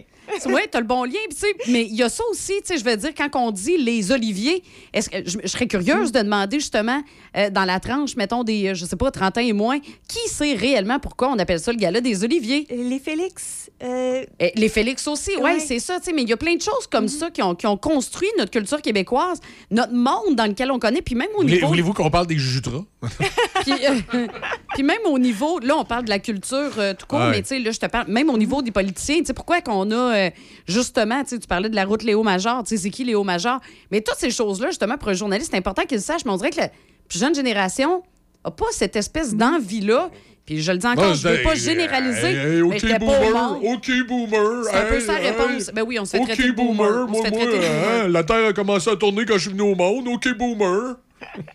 Exact, exact. Tu sais, fait qu'il y a ça et tout. Tu sais, tu dis, Colin, tu sais, avant de, avant de triper sur. euh, ben, en tout cas, il y en a que c'est pas super, là, on va se le dire. Il y a des images euh, que tu- il y a des Ouais, gens, des influenceurs que tu fais. Hi, Ça revient- pas la crème idée. là, Exact. ouais. Ça, ça revient à une problématique qui me semble la problématique de base, une lacune Oui. de formation. Définitivement. ouais. Puis ça amène, euh, je pense que le documentaire que tu as écouté en, en est une belle démonstration de ces jeunes pour qu'ils réussissent dans la vie, c'est d'avoir des gros muscles comme le gars qui ont vu sur TikTok. Ouais, un manque de jugement Ouais. critique. Euh, Peut-être que je crois qu'il y a des cours où on, on enseigne Mm. aux jeunes maintenant dans les écoles secondaires là, à faire preuve d'esprit critique.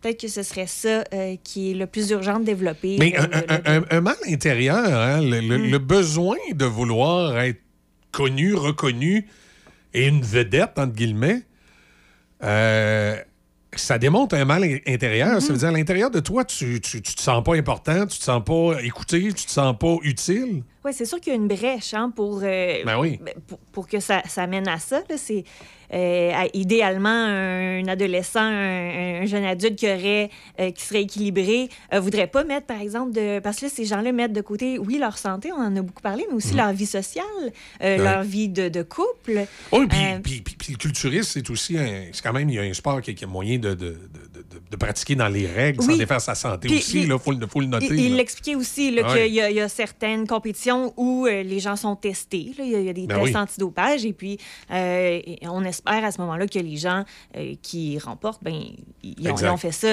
en s'entraînant, en travaillant fort. Mais tu sais, même à ça, on s'entend. les gens qui font du culturisme, on est dans l'apparence.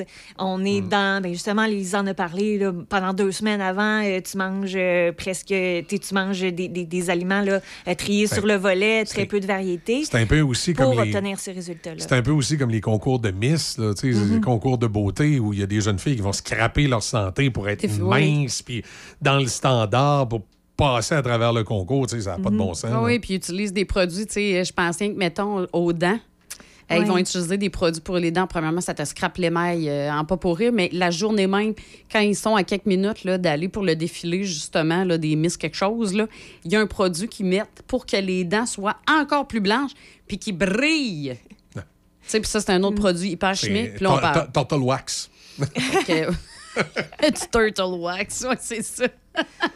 Ah ouais, c'est... En tout cas, bref, ouais, c'est. euh, ça ramène encore à l'espèce de d'industrie malsaine de la beauté qu'on a encore, qu'on aura beau dire ce qu'on voudra, puis que même s'ils mettent des pubs là, de, de, de, de, de personnes de toutes les formes et de tous les âges, c'est pas vrai que c'est disparu. Là. Ouais, mais même à ça, les, les messages positifs, oui, il y en a quelques-uns sur les réseaux sociaux, mais on n'en retrouve peut-être pas là où sont les gens qui ont besoin de voir ces messages-là. Définitivement.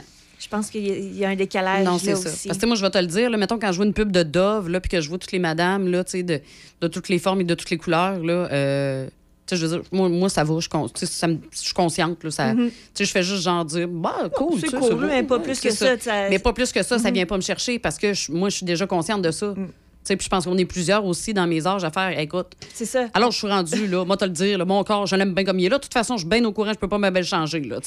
Je suis t'as devant le fait accompli. Ou t'as pas le goût de poser les gestes extrêmes qui. Hey, pas en pas en sorte- tout. T'es-tu malade?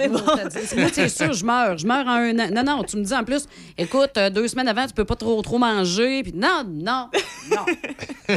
non. Non.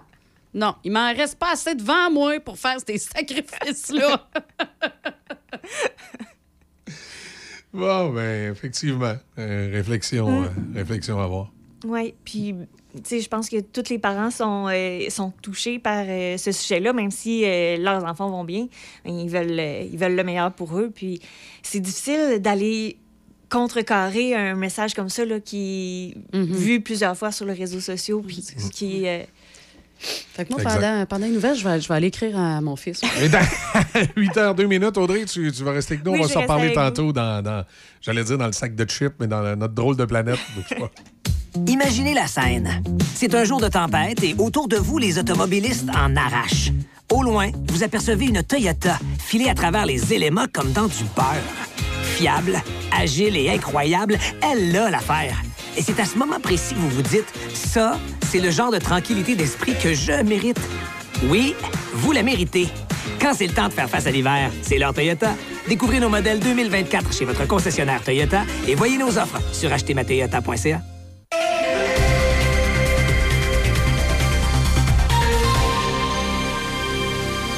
Ici Michel Cloutier, voici vos actualités. Le conflit opposant des trafiquants de drogue et les Hells Angels dans la région de Québec aurait atteint un autre niveau, selon le Journal de Québec, avec un mort et trois blessés dans un épisode particulièrement sanglant à Saint-Malachie, dans la MRC de Bellechasse. Vers environ 3h45, lundi matin, un homme blessé aurait frappé à la porte d'un voisin du secteur afin d'obtenir de l'aide. La nature exacte des gestes violents n'a toutefois pas été précisée, mais il s'agit de gestes criminels. Les enquêteurs des crimes contre la personne ont été très actifs sur les lieux jusqu'à tard hier soir. Certaines personnes rencontrées par les policiers sont connues des autorités. L'avocat Yannick Péloquin a témoigné hier lors de l'enquête du coroner sur le décès de la sergente Maureen Bro. Maître Péloquin a raconté qu'il a eu un échange texto de 45 minutes avec Brouillard Lessard, qui s'est terminé environ deux heures avant l'arrivée de la police au domicile de son client pour l'arrêter. Yannick Péloquin, qui a représenté Brouillard Lessard à la commission d'examen des troubles mentaux du Québec en 2022, a affirmé qu'il a des frissons chaque fois qu'il regarde le dernier message de son client. Brouillard Lessard a poignardé mortellement la sergente Maureen et grièvement blessé son collègue le 27 mars 2023 à Louisville. Il a ensuite été abattu par les policiers. L'enquête de la coroner Guéane Kamel au palais de justice de Trois-Rivières vise à faire la lumière sur les circonstances entourant ces deux décès. Élection Québec va enquêter sur deux dons de 100 dollars effectués par un couple endeuillé qui voulait rencontrer la ministre des Transports, Geneviève Guilbeault, lors d'un cocktail de financement. Il y a deux semaines, Antoine Bittard et Elisabeth Rivera dans Soulanges ont raconté avoir dû faire un don de 100 dollars chacun à la coalition Avenir Québec pour rencontrer Mme Guilbeault afin de la sensibiliser sur les dangers de la conduite avec un taux d'alcoolémie de 0,08. Le couple a depuis été remboursé par la CAC, mais Élection Québec a tout de même ouvert une enquête puisque des informations publiques lui laissent croire que les deux contributions auraient été faites en échange d'une contrepartie. Un enfant de 13 ans est décédé à la suite d'un accident en traîneau à chien à Saint-Michel-des-Saints dans la région de la Naudière. Les autorités se sont rendues sur la rue des peu avant midi afin d'évacuer un garçon de 13 ans qui a été blessé à la suite d'un impact avec un arbre après avoir été transféré vers un centre hospitalier. Celui-ci a succombé à ses blessures. Le porte-parole de la Sûreté du Québec, Frédéric Dehaye, explique les circonstances de l'événement. L'enquête est en cours afin d'établir les causes et circonstances entourant cet événement. L'enquête tend à démontrer que l'enfant prenait place sur le traîneau à chien lorsque le conducteur aurait perdu le contrôle de celui-ci. L'enfant aurait par la suite percuté un arbre. La victime ferait partie d'un groupe de touristes français en visite au Québec. Le gouvernement fédéral enverra plus de 800 drones en Ukraine dès ce printemps, selon Ottawa. Les drones sont importants pour la surveillance et la collecte de renseignements et peuvent également être utilisés pour déplacer des fournitures, notamment des munitions pesant jusqu'à 3,5 kg. Leur envoi en Ukraine coûtera plus de 95 millions. Cette somme sera tirée d'une enveloppe de 500 millions qui avait déjà été annoncée par le Canada pour soutenir l'Ukraine. En Russie, la veuve d'Alexei Navalny s'engage à poursuivre son combat contre le président russe Vladimir Poutine et exige que les autorités libèrent son corps. Les autorités ont refusé que la mère de Navalny accède à la morgue où le corps serait détenu après sa mort la semaine dernière dans une prison éloignée de l'Arctique. Un glissement de terrain survenu en Afghanistan fait au moins 5 morts, 25 disparus, selon un responsable provincial hier. Le glissement de terrain aurait été provoqué par de fortes pluies et des chutes de neige et aurait enseveli plus d'une vingtaine de maisons dans l'est du pays. Les fortes pluies et chutes de neige se poursuivent, va-t-il ajouter. Voilà, ça complète vos actualités en collaboration avec la presse canadienne. Le Festival Vintage de Donnacona vous invite les 26, 27 et 28 juillet prochains pour trois jours de musique, de divertissement et de nostalgie. Consultez notre programmation et procurez-vous vos billets au festivalvintage.ca. Exposants et spectacles à couper le souffle sont à l'honneur. Place limitée pour les VR. En plus du grand spectacle d'ouverture avec Alain Dumas, découvrez ou redécouvrez les plus grands succès du King. Déhanchez-vous sur des rythmes rockabilly, des succès des années 60, 70 et 80 et plus encore. Billets en vente au Festival Vintage Cash.ca. c'est une région à la fois surprenante et féerique à découvrir. Un incontournable pour les adeptes de motoneige, de ski de fond, raquettes, randonnée pédestre, escalade sur glace, fatback et on termine ça dans l'une de nos microbrasseries avec une bonne bouffe réconfortante concoctée avec des produits de chez nous. Sortez vos mitaines, votre habit de neige et attachez votre tuque pour profiter des joies de l'hiver Portnevoix. Portneuf en hiver, un terrain de jeu inégalable. Planifiez votre séjour en consultant le tourisme.portneuf.com. Chez Hyundai Saint-Raymond, durant l'événement Avantage Hyundai, on vous offre l'Elantra 2024 à 75 par semaine, location 48 mois, léger comptant. Le Tucson 2024, 105 par semaine, 48 mois, léger comptant. Le Kona 2024, 95 par semaine, 48 mois, léger comptant. En plus, aucun paiement pour 90 jours sur tous les modèles. Vous préférez un véhicule d'occasion inspecté en tout point? Profitez de notre grand choix de véhicules d'occasion disponibles pour livraison immédiate. Hyundai Saint-Raymond Côte-Joyeuse, ouvert tous les samedis jusqu'à 15 h. De Portneuf à Beauport, en passant par Stoneham. Choisir l'équipe Immobilier Célabrec Royal Lepage blanc et noir pour l'achat ou la vente de votre propriété, c'est investir dans une transaction de cœur. Une visite sur immobiliercélabrec.com vous convaincra de passer votre premier coup de fil. Inflammation, douleur articulaire, Génacol anti-inflammatoire est votre solution. La formule naturelle et douce pour l'estomac de Génacol anti-inflammatoire soulage efficacement vos douleurs et réduit l'inflammation. Faites confiance vous aussi à l'expertise de Génacol, la marque numéro 1 en santé articulaire au Québec. Génacol anti-inflammatoire et Génacol antidouleur sont en super rabais à 19,99 chez Proxime jusqu'au 21 février. Toujours lire l'étiquette et suivre le mode d'emploi. Génacol, tu me fais du bien. Le Salon de l'Auto, présentant le plus de marques au Canada, est de retour avec un festival d'activités. Nouveautés automobiles, collection privée de plus de 22 millions, tuning, tatoueurs, barbiers, essais routiers de véhicules électriques, voitures antiques, karting intérieur, dinosaures, jeux d'évasion. Le Salon de l'Auto de Québec du 5 au 10 mars à Exposité, en collaboration avec Banque Scotia, présenté par IA Assurance Auto et Habitation. Partenaire Woodley Park, Défi Évasion, TVA, Journal de Québec, Choc 88.7. La 25e édition du rodéo de Sainte-Catherine de la Jacques-Cartier se tiendra du 28 au 30 juin prochain. Beaucoup de nouveautés, beaucoup de spectacles. Trois soirs de rodéo, trois jours de spectacle. Chansonnier au salon, spectacle de lutte NSPW, chapiteau de danse country, derby d'attelage, mini rodéo, animation familiale et plus encore. Bien en vente jusqu'à épuisement au rodéo scjc.com. Le rodéo de Sainte-Catherine de la Jacques-Cartier, un événement d'envergure pour les amateurs de sensations fortes. Yeehaw! Café Choc. Avec Michel et Izzy. Café Choc 88.7. Toujours, euh, whoops, je m'excuse. on, ba- on baisse ça un peu.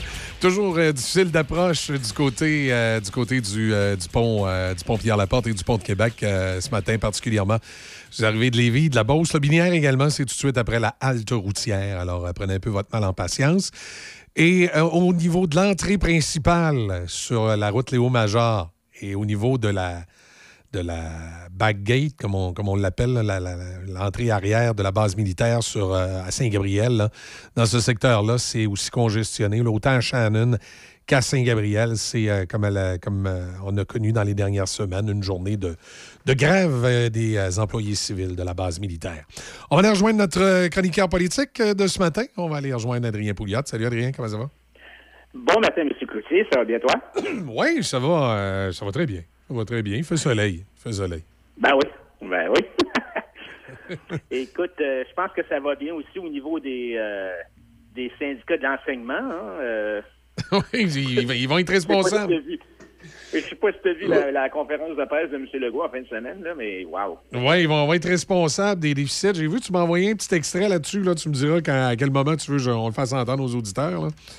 Ben, on, peut, on peut le faire tout de suite. C'est euh, c'est la présidente euh, c'est la présidente de la Fédération des syndicats d'enseignement, Mme Scalabrini, qui est interviewée euh, à TVA en fin de semaine.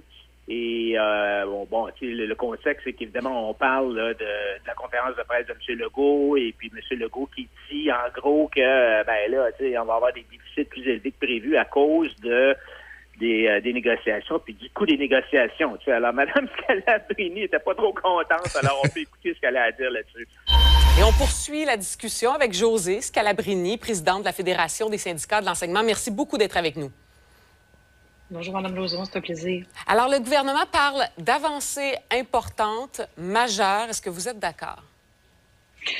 Moi, je cherche encore la raison de ce point de presse-là aujourd'hui. À partir du moment où nous sommes encore en instance cette semaine, où le Front commun va faire le point avec l'ensemble de ces syndicats, l'ensemble de ces instances, très surprenant. Est-ce qu'on est satisfait?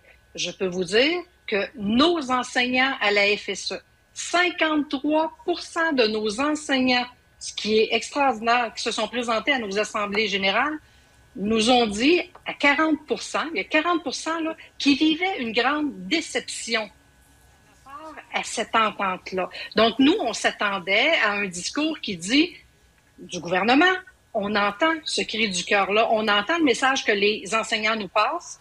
Maintenant, on ne pouvait pas tout régler dans la négociation. C'est ensemble qu'on va travailler ensemble pour venir améliorer les autres aspects du monde de l'éducation. Vous savez, il y aura beaucoup à faire avec l'offensive professionnelle, c'est-à-dire tout le système euh, à trois niveaux qu'on a développé au Québec, le fait que l'évaluation n'est plus ce qu'elle était, la différenciation pédagogique quand on veut enseigner aux élèves. Il y a beaucoup, beaucoup qui reste à faire pour venir soulager le quotidien des enseignants. On est plutôt venu nous parler de déficit à venir. Pourtant, on n'a jamais parlé des grands désinvestissements qu'il y a eu en éducation depuis 30 ans. Là où je rejoins énormément Bernard Drinville, là, on se rejoint là-dessus, là, il est venu dire qu'il faut qu'on se mette à parler positivement d'éducation. Et ça, je suis d'accord. Mais pour le faire, il va falloir qu'il nous tende la main et qu'on travaille ensemble à reconstruire ce système d'éducation-là.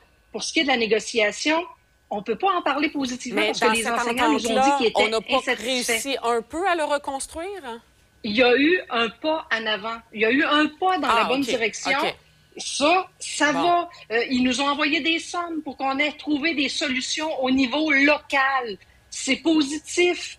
Mais pour tout le reste qui était expliqué, on avait l'impression qu'il y avait un peu des lunettes roses utilisées par le ministre de l'Éducation. Et nous, ce qu'on lui dit, les enseignants vous ont parlé. Est-ce que vous avez entendu ce cri du cœur-là? Et maintenant, est-ce qu'on peut travailler ensemble à poursuivre la reconstruction de notre système d'éducation? Et à propos de la déception des enseignants, Bernard Drinville a dit que ces derniers avaient peut-être des attentes hors d'atteinte. Que répondez-vous? Je réponds que c'est normal. Quand ça fait 30 ans que tu es dans un système qui te reconnaît pas, quand ça fait 30 ans que tu sens que tu n'es pas capable de donner le service aux élèves qui en ont tant besoin, puis que toi, tu avais au cœur de venir en éducation parce que tu voulais la réussite des élèves, ben, aujourd'hui, oui, il y a des déceptions. On a travaillé sur ces déceptions-là. On, on a expliqué aux gens que tout ne pouvait pas se régler dans une négociation, mais s'il vous plaît, maintenant, lâchez-nous avec les déficits que va amener cette négociation-là. Non, non, non. Les déficits qui vont arriver, là, c'est parce qu'il y a eu des investissements depuis des années en éducation. Maintenant, travaillons ensemble à trouver des solutions pour reconstruire notre système d'éducation. Voilà, c'est pas mal. euh, tu sais. C'est ça. Ben, sais, en gros, elle dit, euh, là, chez nous, les déficits, euh, euh, ça fait... on a l'impression que ça fait comme 30 ans que les, les enseignants n'ont pas eu d'augmentation de salaire, mais c'est- complètement faux. Là, quand tu regardes historiquement, il n'y a pas eu de... Les enseignants ont toujours eu des augmentations de salaire. Il y en a encore plus cette fois-ci. Mais, finalement, c'est bien beau de dire, euh, là, chez nous, avec les déficits, mais j'ai l'impression qu'on est un peu comme un, c'est un lendemain de brosse. Là. Tu sais, on va avoir un mal de tête. Là. Euh, Le ministre Girard, le ministre des Finances, va avoir un maudit gros mal de tête parce que, euh, comme l'a dit euh, François Legault en fin de semaine, euh, tout indique que, le, on était supposé de, de, de retourner au déficit zéro en 2027-2028.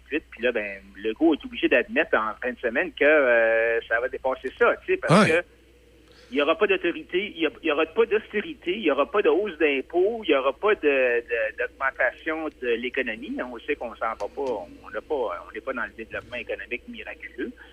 Alors finalement, euh, on, va, on va payer pour, que ce soit par des déficits accrus, par euh, des emprunts pour financer les déficits, les, les, les- intérêts additionnels.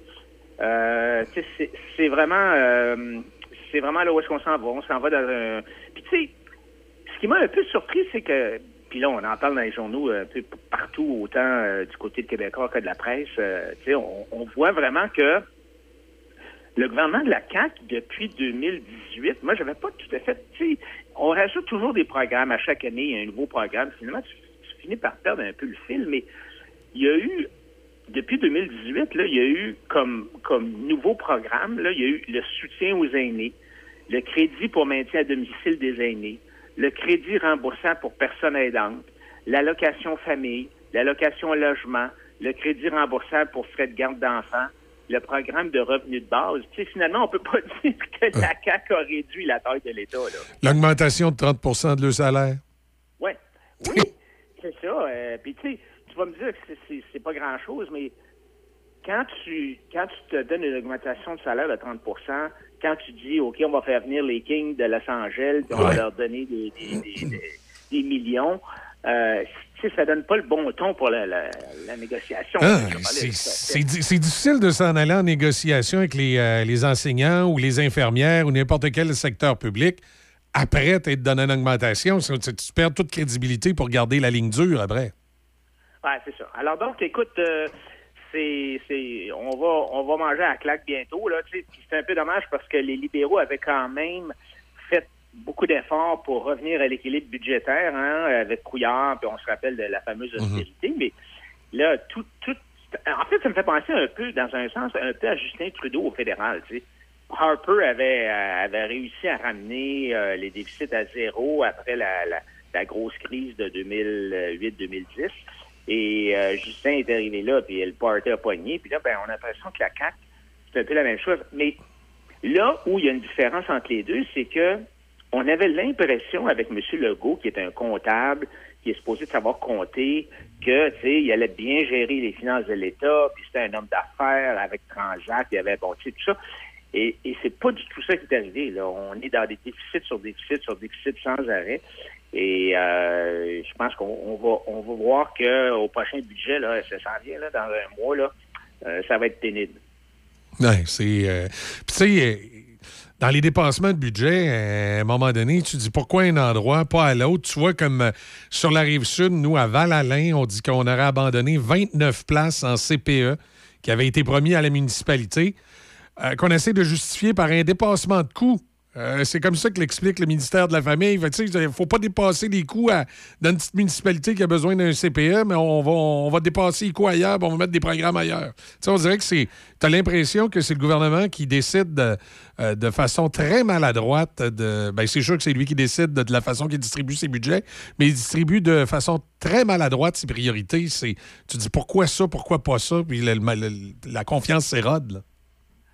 Oui, puis, tu sais, en éducation, euh, j'ai regardé des données statistiques depuis, mettons, à peu près euh, 2005-2006. De, de 2006 à 2016, tu as eu euh, une diminution du nombre d'élèves au secondaire, au primaire secondaire. Et malgré tout, tu as eu une augmentation des dépenses qui, finalement, quand tu regardes le, montant d'argent qu'on dépense par étudiant, tu as eu des augmentations de comme 12% à peu près de- de- d'augmentation de, dépenses par étudiant à- à- à- puis après l'inflation, là, tu sais, là. Alors donc, euh, il y a vraiment, il y a vraiment euh, eu euh, historiquement au Québec une augmentation importante du de l'argent investi en guillemets, moi j'appelle ça dépenser, là, mais en tout cas dépensé en éducation. D'une part, on a réduit le nombre de- d'élèves par classe. Tu sais, on oublie ça, là, mais il y a eu une diminution du nombre d'élèves par classe au Québec. Euh, tu vas me dire, c'est peut-être pas nécessairement énorme, mais ça, ça a un gros impact sur le coût parce que tu es obligé d'avoir plus de profs pendant ce temps-là. Alors, euh, donc, on a eu une augmentation euh, de, de- de- de- des dépenses par étudiant de ce côté-là. On a eu une grosse augmentation du régime de retraite euh, des enseignants. Et euh, on a eu aussi une grosse augmentation du nombre d'élèves en difficulté dans les classes depuis, je te dirais, le début, depuis à peu près 10, 15 ans. Alors, il y a une énorme, une énorme augmentation du coût, mais malgré tout, Michel, on peut pas dire là, que l'enseignement qu'on a euh, dans nos classes, là, euh, que, que- que c'est bon, là, tu sais, que ça va bien. Là. Quand tu regardes les, les. Oui, il y a eu une petite augmentation du taux de diplomation, mais tu sais, il y a beaucoup de jeunes garçons qui ça leur prend beaucoup plus que Ah 5 ans pour faire leur, se- leur secondaire. Là. Ça leur prend 6, 7, 8 ans pour euh, faire leur secondaire. Alors, on n'a pas vraiment un système d'éducation qui est très, très performant. Non, non. Puis, tu sais, les centres de services scolaires, à quelque part, c'est euh, c'est des commissions scolaires. Ils ont juste changé le nom. C'est C'est très esthétique. Il n'y a toujours pas de, de règles, de normes ou de de- d'ordre qui, qui, qui encadrent les enseignants. Fait que là, à un moment donné, tu sais pas trop, euh, tu sais, est-tu bon l'enseignant, est-tu pas bon? Euh, tu sais, est-ce que. On promène les profs quand ils font des gaffes. Des fois, ça me rappelle le temps des curés. Moi, j'ai- vu quelques enseignants euh, qui ont fait, euh, qui se sont trouvés dans des situations particulières où plutôt que de dire, écoute, ils sont dehors, on n'enseigne plus, on les a changés d'école. C'est particulier. ben, en gros, quand tu regardes le, système d'éducation, ce qui fait le plus d'impact pour l'étudiant, c'est la qualité du prof. On peut bien dire, on va réduire la, la- la- la taille des classes, on va mettre plus d'argent euh, dans euh, pour, pour les profs, euh, on va mettre une évaluation. Tu sais, on a parlé beaucoup d'ordre professionnel, les enseignants, tout ça, mais, mais en gros, c'est important d'avoir des bons enseignants. Et c'est le facteur probablement le plus pertinent, le plus important dans la réussite scolaire. Et on a un système d'éducation au Québec qui est tellement centralisé, euh, qui est tellement, euh, tu sais, les conventions collectives, c'est comme des camisoles de force. Ça devient impossible pour euh, la, direction d'un centre de service scolaire de congédier des profs qui sont pas bons. On a encore la preuve, là, ce matin dans la presse, on, nous, apprend, en fait, c'est pas une nouvelle, là, mais on nous, on nous répète que euh, si depuis cinq ans, dans les centres de services scolaires au Québec, là, il n'y a pratiquement aucun professeur qui a été congédié pour incompétence.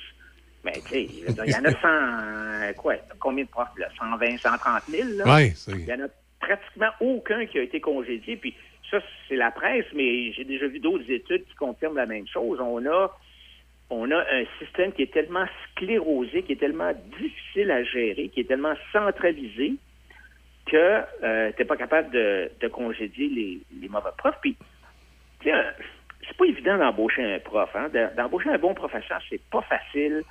Euh, souvent, il faut, surtout les jeunes, les nouveaux, là, il faut que tu les testes, il faut que tu les en, tu, évidemment, tu fais une entrevue, euh, puis tu essaies d'embaucher le meilleur, mais c'est c'est en, en le voyant performer que tu vas décider si oui ou non il est bon. Alors, il faut être capable, après un certain temps, de dire au gars ou à la fille, ben écoute, c'est- vraiment, c'est pas ta, pas ta mission, c'est pas, pas ça là que tu vas faire dans la vie, va faire d'autres choses. Mais c'est tellement difficile, il y a tellement de, bureaucratie, il y a tellement de. non seulement il y a de la bureaucratie, mais je te dirais aussi que finalement les centres de services scolaires, ça devient trop compliqué. Ils veulent pas, ils veulent pas partir des chicanes avec les syndicats. Alors souvent ils baissent les bras, ils prennent pas leurs responsabilités et euh, donc ils préfèrent éviter le long processus d'obtention d'un congédiement. Euh, puis ils vont tolérer les, les enseignants qui sont pas performants. tu sais. Non, c'est ça. C'est un peu particulier. Puis, comme je dis, moi, je remarque de plus en plus, euh, une commission scolaire va les promener à l'intérieur des écoles. Tu sais, ça me rappelle le temps des curés, là, quand il y en a un qui faisait quelque chose de pas correct, on le changeait de paroisse. là. Tu sais, c'est ridicule. Oui, c'est ça. Puis dans, dans les conventions, puis ça fait ça, c'est, cette espèce de, d'immunité-là, euh, ça provient de, des conventions collectives où euh, on protège les, les, euh, le dossier du, de performance de l'enseignant peut pas se promener d'une commission scolaire à l'autre. Alors, donc... Oui, ça, en prof- passe des belles. Le, le prof, le prof qui commence à trouver la, la soupe chaude, ben, il démissionne, puis euh, il va se faire embaucher ailleurs. tu sais. Exact. Alors, c'est, c'est non seulement il y a de la difficulté pour congédier les, euh, les mauvais profs, mais il y a aussi beaucoup de difficultés pour embaucher. Encore une fois, il y a, euh, il y a toutes sortes de restrictions à l'embauche. Euh, par exemple, je vais, dire un- je vais donner un exemple. Les immigrants qui sont qualifiés, là, c'est, c'est- même s'ils sont qualifiés, c'est compliqué de les embaucher. Des, personnes qui ont, de, mettons, des diplômes hautement spécialisés, qui souhaitent devenir enseignants, ils peuvent pas le devenir. Il faut qu'ils passent par, il faut qu'ils aillent, euh, qu'ils aillent, qu'ils aillent passer des années euh, assis sur les bancs d'école à supposément apprendre comment enseigner, même si pourtant ce sont des gens qui sont très spécialisés dans leur domaine. Euh, et, et tout ça malgré les plaintes récurrentes concernant la pénurie d'enseignants dans la province. tu sais. Alors, les, les décisions d'embauche devraient être prises plutôt au niveau des écoles, plutôt que d'être centralisées dans des centres de services scolaires, loin de l'endroit où les répercussions, où les répercussions de ces Ouais, décisions-là se font sentir. Moi, je continue de penser, Adrien, que autant dans le réseau scolaire que dans le réseau de la santé, les choses devraient être décentralisées vers les établissements, que les directeurs d'école, les directeurs d'hôpitaux aient plus de pouvoir et qui gèrent ce qui se passe dans leur bâtisse, qui fassent les embauches locales, qui, qui travaillent localement. On dirait que quand tout est centralisé, que ce soit dans un CIS, dans le milieu de la santé, ou dans un centre scolaire, dans, dans le cas des écoles, euh, on, est, loin. On est loin du terrain.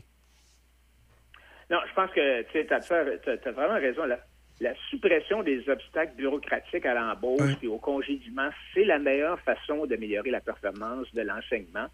Et puis, euh, donc, il s'agit de savoir comment procéder. tu sais. Puis je pense que on, a- tu sais, on nous avait dit que l'abolition des commissions scolaires puis les centres scolaires, ça, ça permettrait de... tu sais, On, on pourrait avoir une décentralisation, mais c'est pas pas ça Non, c'est pas ça. Encore plus de pouvoir sur le bureau du ministre. Ici, c'est le ministre Drainville. Alors, tu sais, il faut... Parce que il y, a des, il y a des différences importantes dans les populations desservies par les différentes écoles.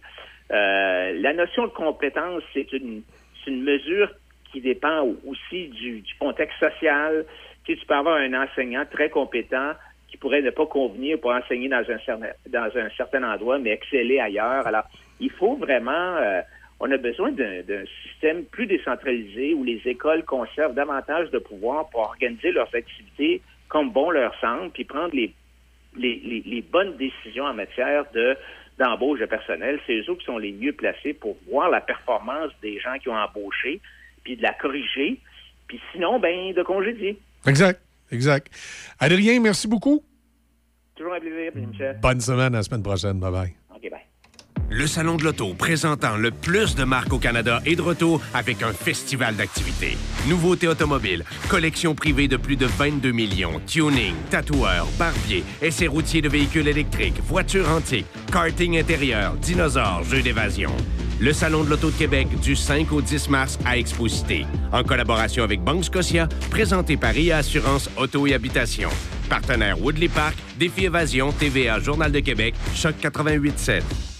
À la recherche de soins de santé dans Port-Neuf, découvrez la clinique au privé à Pont-Rouge, votre destination pour des soins infirmiers abordables et sans délai. Nous offrons plus de 30 soins infirmiers variés pour toute la famille. Que ce soit pour des prises de sang, un lavage d'oreilles, un traitement pour une infection, sachez que nous sommes disponibles en semaine pour répondre à vos besoins rapidement. Découvrez tous nos services et nos tarifs au www.auprivé.ca ou contactez-nous au 581 329 5200.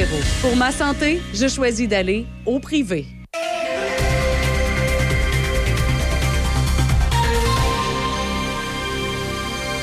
Ici Michel Cloutier, voici vos actualités.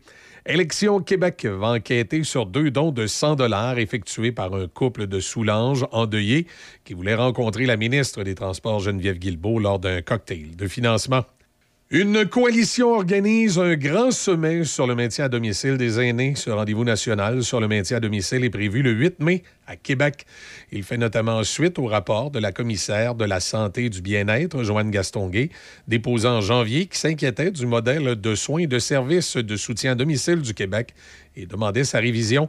Madame Castonguay prononcera d'ailleurs l'allocution d'ouverture du sommet qui est organisé par la coalition pour la dignité des aînés, un regroupement qui rassemble six associations totalisant 150 000 membres. Le gouvernement fédéral enverra plus de 800 drones en Ukraine dès ce printemps. Selon Ottawa, les drones sont importants pour la surveillance et la collecte de renseignements et peuvent également être utilisés pour déplacer des fournitures, notamment des munitions, pesant jusqu'à 3,5 kg. Leur envoi en Ukraine coûtera plus de 95 millions. Cette somme sera tirée d'une enveloppe de 500 millions qui avait déjà été annoncée par le Canada pour soutenir l'Ukraine. Les Nationals de Washington au baseball ne sont plus à vendre après que le club ait cherché un éventuel propriétaire pendant près de deux ans.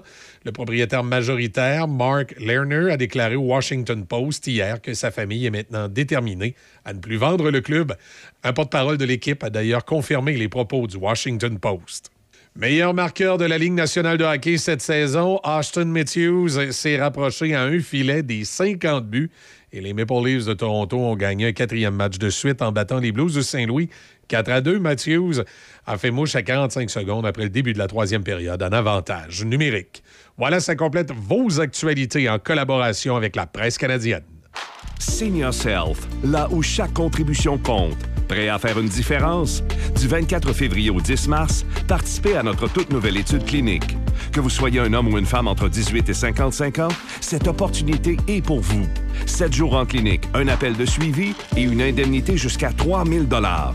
Réservez votre place au 1-833-611-2399 ou au goseniors.com. Seniors Health. Pour un futur en santé. Pendant la relâche, les enfants fêtent en grand. L'activité pour s'amuser, c'est le Salon de l'Auto de Québec. Dans la zone familiale Toyota, en collaboration avec Mille Pattes Amusement, retrouvez jeux gonflables, halte garderie et maquillage. et c'est gratuit à l'achat d'un billet du salon. Ne manquez pas l'événement familial de la relâche. Le Salon de l'Auto de Québec, du 5 au 10 mars à Expo-Cité, en collaboration avec Banque Scotia, présenté par IA Assurance Auto et Habitation. Collaboration TVA, Journal de Québec, Choc 88.7. Vous en avez assez des systèmes téléphoniques traditionnels qui freinent votre entreprise? Il est temps de vous lancer dans l'avenir avec nos solutions de téléphonie IP de pointe chez Hippo IP. Avec notre téléphonie IP, vous profiterez d'une qualité de voix HD qui vous donnera l'impression d'être dans la même pièce que votre équipe, que votre équipe soit de l'autre côté du couloir ou à l'autre bout du monde. Restez connecté sans effort, peu importe où les affaires vous mènent grâce à Hippo IP. Votre succès est à portée de main. Découvrez l'avenir de la communication avec Hippo IP. Portneuf en hiver est une région à la fois surprenante et féerique à découvrir. Un incontournable pour les adeptes de motoneige, de ski de fond, raquettes, randonnée pédestre, escalade sur glace, fat bag et on termine ça dans l'une de nos microbrasseries avec une bonne bouffe réconfortante concoctée avec des produits de chez nous. Sortez vos mitaines, votre habit de neige et attachez votre tuque pour profiter des joies de l'hiver pornevois. Portneuf en hiver, un terrain de jeu inégalable. Planifiez votre séjour en consultant le Inflammation, douleur articulaire, Génacol anti-inflammatoire est votre solution. La formule naturelle et douce pour l'estomac de Génacol anti-inflammatoire soulage efficacement vos douleurs et réduit l'inflammation. Faites confiance vous aussi à l'expertise de Génacol, la marque numéro 1 en santé articulaire au Québec. Génacol anti-inflammatoire et Génacol antidouleur sont en super rabais à 19,99 chez Proxime jusqu'au 21 février. Toujours lire l'étiquette et suivre le mode d'emploi. Génacol, tu du bien. Café Choc. Avec Michel et Izzy. Café Choc 88.7. 10h35, petit rappel, ralentissement à l'entrée euh, des ponts, euh, comme l'habitude, du côté de Trois-Rivières. C'est pour partir de Cap-de-la-Madeleine à s'en aller dans le quartier Saint-Patrick. C'est un petit peu plus compliqué. Euh, je reviens dans la région de Québec, au nord, ici, euh, dans la MRC de la Jacques-Cartier, à la base militaire. Toujours du ralentissement à l'entrée principale et euh, sur euh, les Hauts-Majors. Également, euh, l'entrée arrière qui est sur Saint... euh, qui est à Saint-Gabriel, voilà, c'est un petit peu... T'aimes pas ça quand je dis l'entrée arrière? T'as du temps des mauvaises pensées, non? Non, non, non, non, du tout, du tout, du tout. Je sais pas quoi tu parles. La backgate. Moi, je Ah, trouve que c'est un- comment? c'est en anglais, là, tu sais. Ben, on, Ben oui, mais j'aime mieux la backgate. Qu'à la que- porte arrière. En tout cas, c'est ton choix. C'est pas la porte arrière, en plus, ça serait l'entrée arrière. tu sais. Oui, c'est ça. C'est encore pire, en tout cas. Oui, OK. Si tu le dis. Ça nous amène à 8h36. On va aller faire un tour sur la rive sud. On s'en va dans la binière. On va aller du côté de Val-Alain. On va aller parler avec le maire de Val-Alain, M. Daniel Turcotte, qui est également le préfet de la MRC. Bonjour, M. Turcotte. Bonjour, vous allez bien? Ben oui, ça va bien, vous? Oui, ben, ça pourrait aller mieux dans les circonstances. Ouais. C'est sûr qu'on a eu une très mauvaise nouvelle la semaine dernière. C'est ça, j'allais dire. Là, vous, avez- vous, avez- vous- vous étiez fait promettre 29 places en CPE en 2021. On dit, Monsieur le maire, on vous promet ça. Puis là, ça marche plus. Racontez-moi ça. Comment ça, ça marche plus? C'est même pas qu'on nous promettait ça, c'est que la municipalité a déposé dans les appels de place qui, avaient en, qui étaient en vigueur en 21. Nous, on a déposé pour avoir un CPE Val-Alain. Puis le ministère de la Famille nous a autorisé 29 places. Fait que tout heureux de cette belle nouvelle, nous, parce qu'on avait vraiment un très, très fort besoin, puis même dans le binière, il y a un très, très fort besoin. Nous, on s'est dit, OK, super, on a 29 places. On s'est fait conseiller de ne pas gérer ça par la municipalité, de confier ça à une entité externe comme un CPE qui est déjà en fonction, qui a déjà l'expertise, puis c'est vraiment son créneau de, de travail de- de- d'exploiter un CPE. Donc, on avait confié ça à une autre CPE pour monter à bien le projet puis l'opérer par la suite. Là, depuis 20, 2021, on travaille sur les plans, on travaille pour vraiment l'installation. La municipalité s'est engagée à donner, un, ben pas donner, mais vendre un terrain pour un dollar, puis de donner le raccordement aux égouts. On avait même été chercher deux belles subventions pour une hauteur de 60 000 Là, je rendu aujourd'hui, euh, début 2024, le ministère de la Famille nous dit, ouais, ben là, vous êtes rendu avec des dépassements de coûts de l'ordre de 800 quelques mille dollars. On abandonne le projet à Val-Alain. Moi, je comprends pas du tout. Le terrain est encore au nom de la municipalité. Les plans sont même pas encore déposés au gouvernement. On n'est même pas rendu en appel d'offres. Comment peuvent-ils savoir c'est quoi les dépassements de coûts? Je comprends plus rien. Là. Fait que c'est sûr que je suis très, très déçu, même choqué là, cette semaine. là. Mais là, Donc, on euh, essaie de... Attendez un petit peu. là. On vous dit qu'il y a des dépassements de coûts, mais dans le fond, on n'est même pas encore en appel d'offres. Ça veut dire, tout fait pratique, on ne sait pas vraiment. Ben, on a une idée, mais on ne sait pas vraiment comment ça va coûter. Puis là, on vous dit qu'on est en dépassement de coûts. On, s'entend qu'on est encore à un, moment où s'il y a véritablement des, dépassements de coûts, quand on va avoir les, euh, les soumissions, euh, il y a moyen d'ajuster des affaires. hein? Ben, il me semble. Puis moi, comme je vous ai dit, ça arrêtait pas de nous consulter. Si vraiment vous avez des dépassements de coûts de 800 000, là, nous, on aurait pu vous en vendre un à très, très bas prix. Un bâtiment, on aurait pu vous louer quelque chose. Nous, en 2024, on construit un centre multifonctionnel flambant neuf. Oui. Puis on va avoir une belle grande pièce là-dedans qu'on aurait pu vous louer. On aurait pu s'arranger, trouver une alternative. Ben oui. Mais là, d'après ce que j'entends, il, il, il serait comme trop tard. Mais je ne comprends pas. Le gouvernement même, bien du gouvernement. Le ministère de la Famille, la semaine dernière, était tout heureuse encore d'annoncer 1197 nouvelles places qui vont offrir aux, aux municipalités. Mais qui dit nouvelles places, dit des places qui vont être réattribuées. Ils viennent enlever des places aux municipalités qui avaient déjà été octroyées, puis ils vont les redistribuer dans dans d'autres municipalités considérant que les projets stagnaient. Oui, oui, parce que là, il y en a au moins 29 places que si on, on a- si on annonce 100 places à quelque part, il y en a 29 qui viennent de chez vous. Ben, c'est sûr que nous, des 29, là, il y en a 13 qui s'en iraient à Saint-Apollinaire, puis le restant s'en irait au provincial. Et ça pourrait être distribué à Montréal, là, Mais on sait pas euh, là, avez-vous jasé avec euh, la, députée locale chez vous? Qu'est-ce qu'elle vous dit, elle? Oui. Oui, ben c'est sûr que moi, quand j'ai appris la nouvelle, c'est la directrice générale du CPE qui m'a rappelé euh, en début de semaine passée. Fait que rapidement, j'ai pris le téléphone, j'ai appelé ma députée. Ma députée a dit Je comprends pas, j'ai pas été mis au courant de ça. Laisse-moi deux minutes, j'appelle au ministère de la Famille.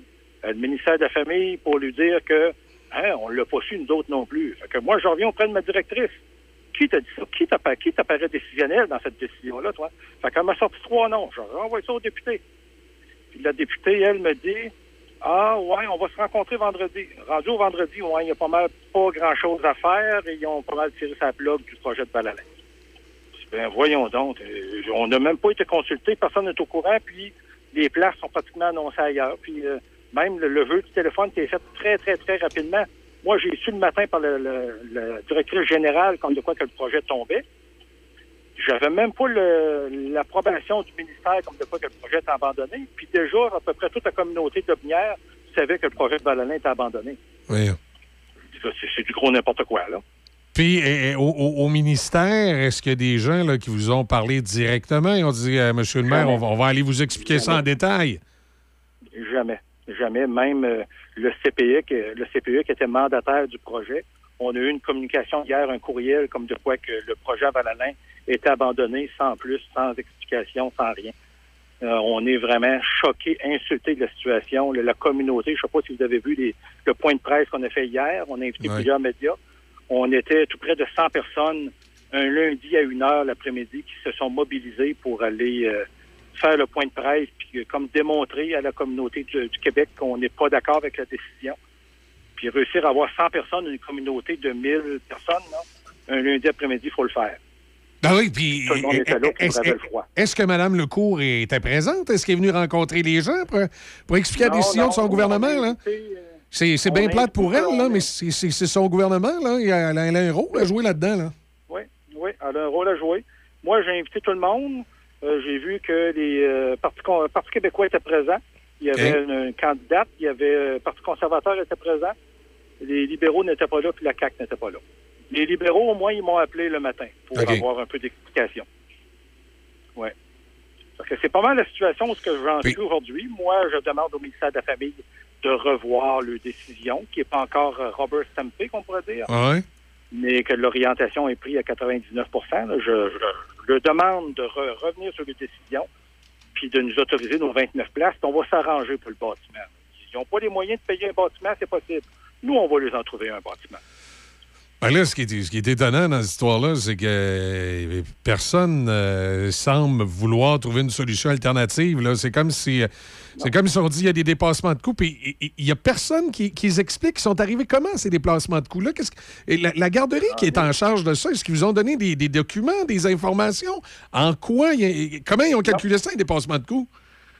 J'en ai aucune idée, mais vous pouvez être sûr qu'on va le savoir parce que je vais faire des demandes d'accès à l'information. Ben oui. Je vais envoyer des lettres d'avocat s'il faut, mais je vais avoir l'information puis je vais me débattre comme un diable dans l'eau bénite, qu'on peut dire. Puis c'était des. C'est quoi? C'était des personnes au bureau de. T'en as un peu eu la ministre de la Famille, je pense que c'est Mme Roy, là. C'est bien ça? Oui, C'est oui. ça, au, au bureau de Suzanne Roy, il n'y avait pas, il y a, pas de, de gens qui étaient en, en mesure de vous donner de l'information complémentaire. de- C'est sûr que, euh, je vais vous dire sérieusement, moi, j'ai eu l'information vendredi dernier par la députée comme de quoi que le projet est abandonné. Puis, euh, durant la fin de semaine, on a monté notre point de presse. Le lundi, j'ai donné des entrevues tout l'avant-midi.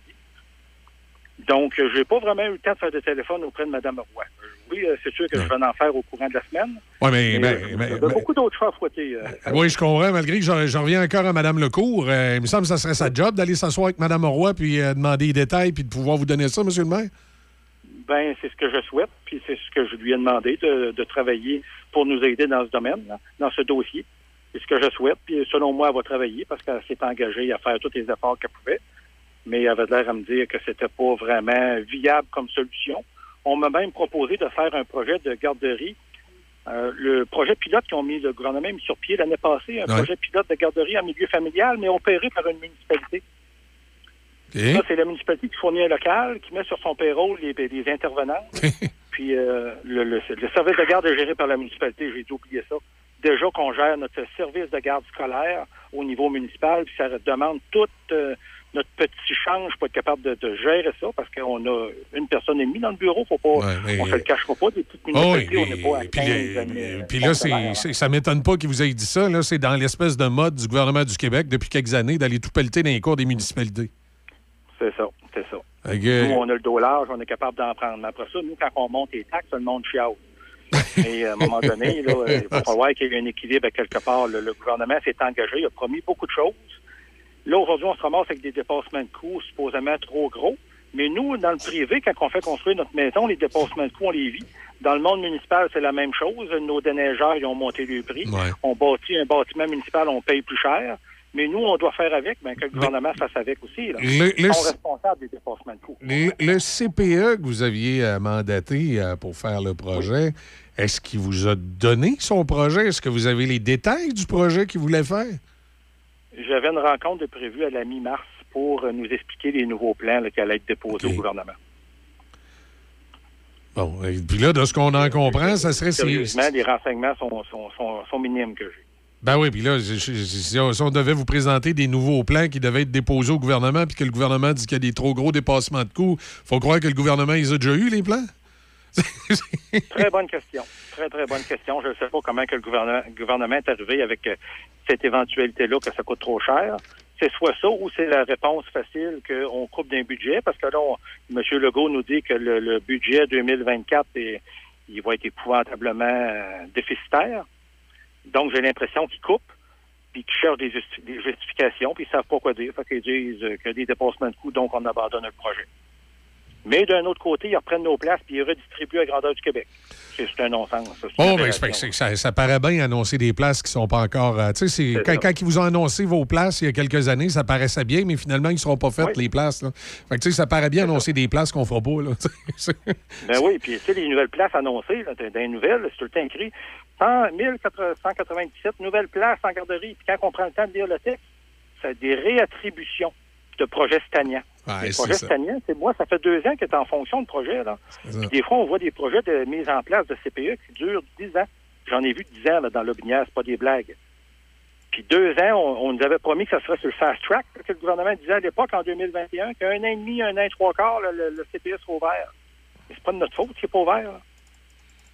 Non, c'est ça. J'ai, Le euh, gouvernement, j'ai même des renseignements par rapport au gouvernement, le ministère de la Famille, là, les CPE et les municipalités qui, doivent, qui veulent bâtir un nouveau CPE doivent interagir avec deux ressources au ministère de la Famille. Il y a deux, deux personnes clés. Ben, en deux ans, les- les- ces deux personnes clés-là se sont transformées en 15 personnes tellement qu'il y a eu de roulement de personnel. Là, on nous dit que ça, des projets ont stagné, des, des, des dépassements de coûts. Ben, il y a peut-être un problème aussi du côté du ministère de la Famille. là. Si les postes ont, se sont succédés 7 à 8 fois chaque poste pour se ramasser à 15 personnes, puis le 15 personnes, c'est d'il y a 3-4 mois. C'est peut-être rendu à 17-18 aujourd'hui. là. Ça n'a pas de bon sens. là. Là, on fait rire d'une d'autre, puis on, les petites municipalités se font prendre en otage parce qu'il y a du, du laxisme au niveau du gouvernement. Il va falloir que ça arrête. là. Ben, il y, a- il a- il anguille sous roche. C'est un peu particulier ce que vous me contez ce matin. J'ai hâte de savoir la suite des choses. C'est sûr que on va, on va essayer de communiquer, nous, avec euh, le, ministère. On va essayer de communiquer avec votre député pour euh, voir s'ils veulent nous, nous jaser. Je vous cacherai pas que ça me rappelle un dossier qu'on a ici dans Port-Neuf où quand on les appelle, ils veulent pas nous jaser parce qu'ils savent pas quoi dire. C'est l'impression que j'ai. J'ai hâte de voir si ça va être pareil dans le binière parce que là, le gouvernement a clairement des comptes à rendre et expliquer euh, où c'est qu'ils ont pris les histoires de dépassement de coûts puis pourquoi ils sont pas assis avec vous pour essayer de trouver une solution. Oui, oui, oui, je suis parfaitement d'accord. Puis moi aussi, ils vont peut-être me trouver tannant parce que je vais gratter le bobo longtemps. Puis ma population aussi va gratter le bobo longtemps parce que le monde sont choqués avant l'année. Ben, Dans l'Aubinière aussi, parce que là, l'Aubinière, déjà, on était déficitaire en nombre de places en CPE. Puis là, on se retrouve perdant, là, parce que juste 13 des 29 places qui restent en Lobinière, les autres s'en vont. Fait que Lobinière au complet est perdant. Non, ça ne marche pas. Monsieur Turcotte, on, on, va suivre ça attentivement parce que je pense que ce matin, on a pas mal euh, étalé tous les détails du dossier. Pour aller plus loin, mais ça va prendre des, des- des réponses aux questions. Puis euh, c'est clair que ces, réponses-là, c'est le gouvernement qui les a. Fait qu'on on va essayer d'aller chercher ça. Parfait. Un gros, gros merci, puis euh, une belle journée à tous vos auditeurs. Merci. Puis on se fait un suivi là-dessus. Merci, Monsieur Turcotte. Bonne journée. Bonne journée. Daniel Turcotte est le maire de Val-Alain, c'est le préfet de la MRC de Lobinière. Il n'est pas content, il avait promis des euh, places en garderie. On a dit, il va y avoir des places en garderie chez vous. On a un projet, il est en cours. Puis là, il y, a, y a des affaires un peu mystérieuses. C'est qu'il paraît que le projet, il n'est pas fini d'attacher, il n'est pas déposé. Mais le gouvernement dit déjà que ça va coûter trop cher, qu'il va y avoir des dépassements de coûts, qu'on va prendre les places, puis on, on va probablement les annoncer ailleurs. Ça va faire une belle annonce marketing. Le gouvernement du Québec va arriver. Ah, des nouvelles places en garderie dans telle ou telle municipalité, mais dans le fond, il ne se passe pas grand-chose, on les a ailleurs. C'est un peu, euh, un peu inquiétant, mais je, je dirais que euh, de façon un peu plate, c'est inquiétant, mais c'est pas surprenant. Inflammation, douleur articulaire, Génacol anti-inflammatoire est votre solution. La formule naturelle et douce pour l'estomac de Génacol anti-inflammatoire soulage efficacement vos douleurs et réduit l'inflammation.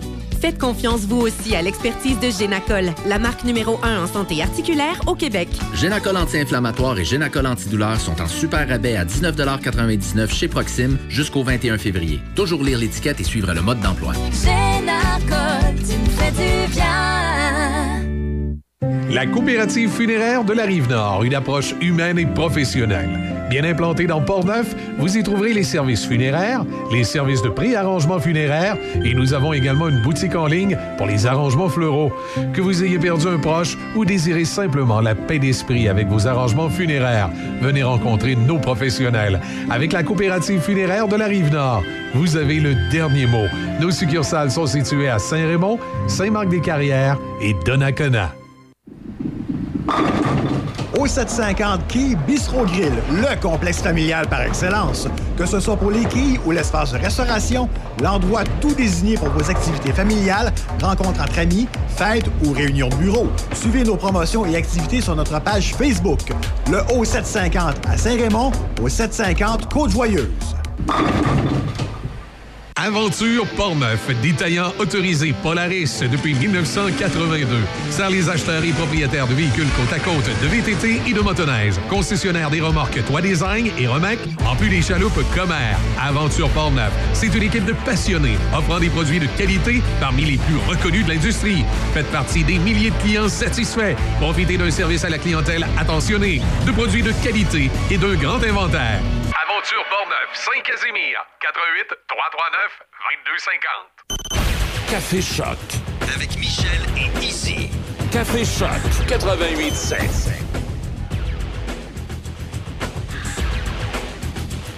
Il est 52 Ça s'améliore un peu euh, du côté euh, du côté des zones de circulation ce matin. Ça va un peu mieux du côté des ponts. C'est moins pire aussi du côté de la base militaire. Les entrées où, euh, où ce matin, encore une fois, il y avait du ralentissement euh, en raison des manifestations euh, des employés civils qui sont en grève. Il y a le, pont de Québec qui est particulièrement difficile d'accès présentement à partir du chemin du Sceau. Alors, c'est ce qu'on a. Du côté de Trois-Rivières, tout est redevenu à la normale. C'est le moment d'aller faire un petit tour sur notre drôle de monde. Chronique Drôle de monde à Café Choc. Comme on est poli, on laisse toujours la visite commencer. Puis on a Audrey qui est avec nous ce matin. Audrey, je te laisse commencer avec ta nouvelle de la drôle de planète. Quelle nouvelle qui t'a un peu euh, marqué, si je pourrais m'exprimer ici? Ben moi, je reste dans euh, l'univers du sport, OK. mais je vous amène en Australie. Et euh, pas pour parler de natation cette fois-ci, OK. mais euh, pour parler de sport équestre. Parce qu'il y a un cavalier qui a décidé de, de- de- de faire, de participer à une compétition euh, avec un mankini. Un quoi? Un mankini, c'est euh, ceux qui ont vu le film Borat. Non! Oui. OK, c'est, euh, c'est- comme le costume de lutteur, là. Oui, avec bon les deux petites bretelles là, oui. et bon euh, la Mais- ficelle mais- entre les fesses. Et c'est ça, mais que c'est, plus, euh, plus- sexy que le kit des lutteurs. Et euh, bon, t'es presque nu, là. Il n'y a, pas beaucoup de tissu là, euh, sur un mankini, là. Euh, donc, lui, euh, il a décidé de participer à une compétition comme ça parce que la fédération, ou en tout cas les organisateurs de la com- compétition, avaient invité les cavaliers à être originaux. Euh, dans leur euh, dans leur, leur costume là. on sait que euh, dans les sports équestres hein, c'est un- c'est très conventionnel. Euh, L'uniforme est le même pour les hommes et les femmes. Donc, c'est un veston ajusté, euh, un pantalon ajusté aussi, les bottes cavalières. Mais là, pour cette compétition-là, on voulait que les gens soient originaux. Je pense que lui, il a dépassé peut-être un petit peu là, euh, les, attentes en termes d'originalité et peut-être aussi ben, retrousser là, les, les- les poils pas de la bonne façon des gens, des, des organisateurs de la compétition. Si vous vous demandez c'est qui ce gars-là, c'est-tu euh, quelqu'un qui fait euh, puis qui voulait faire parler de lui, ben, c'est un cavalier là, il, est triple médaille olympique c'est pas euh, c'est pas un débutant là. Euh, puis ben évidemment pour lui, c'était pas une compétition importante. Donc c'est ça, il voulait en profiter pour changer peut-être un peu l'image de son sport, mais là il, est peut-être allé un peu trop loin. L'affaire est allée en examen, là lui il espérait que ce, ce scandale là, je le mets entre guillemets, allait pas avoir d'impact là, sur ses chances de, de représenter son pays à Paris, mais non, là, finalement, euh, il- il- je pense qu'il a appris sa leçon, puis bon, on a décidé qu'il n'allait pas avoir aucune sanction par rapport à ça. Euh, mais c'est sûr que, il y a des photos là, qui circulent sur Internet. C'est sûr qu'une fois assis sur le cheval aussi, là, euh, ça... laisse peu à, à l'imagination euh, un Ouais. tel euh, accoutrement. Ouais. Alors, euh, effectivement, je pense que c'est. Il y y, en a- y en a qui, on va dire, qui ont un, un- un certain niveau d'originalité. Oui. Puis je pense qu'il a peut-être mal euh, évalué là, euh, le monde dans lequel il, il- il- il- il faisait son sport. Qui est un, Ouais. quand même, on respecte les conventions, puis euh, l'uniforme est très important dans, dans ce milieu-là. Et bon, c'est une culture sportive là, qui, qui est un peu Qui est différente. un peu. Et donc, oui, hein, et c'est un petit peu bon.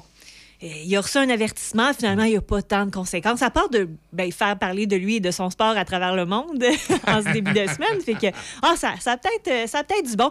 Puis, euh, je, je tenais à souligner aussi l'âge de cet athlète-là. là. C'est pas, c'est ça, je disais, c'est pas un débutant, c'est un médaille olympique. Ouais. Il est dans la cinquantaine aussi. là. Donc, Ah. c'est pas un- une jeune tête brûlée. Euh, Et bon, OK. Il y a, il y des. c'est un homme d'expérience. C'est un, un choix réfléchi. Ouais, ouais, oui. OK.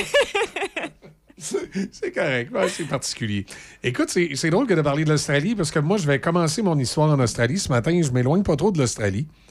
Je vais vous demander, et, et là, en studio, euh, c'est c'est dommage, les gens à la maison ne peuvent pas voir, là, mais euh, vous, allez, je, vous me décrirez ce que vous voyez. Je vous montre une bannière de restaurant qui s'appelle Hungry Jack's. Est-ce que ça dit quelque chose? Mais non, c'est Burger King. C'est. Non, non, c'est marqué Hungry Jack's. Non, non, c'est Burger King. Oh oui, c'est le logo de Burger King, mais c'est Mhm. Hungry Jack's. Oui, mais je comprends pas, là. Pourquoi ils ont volé le logo? Malheureusement, j'ai pas l'autre logo que je voulais vous montrer. Là, c'est en République tchèque. C'est. euh, attendez un petit peu, je vais essayer de vous le montrer. C'est. C'est ça ici. Non, c'est Budweiser. C'est Budweiser.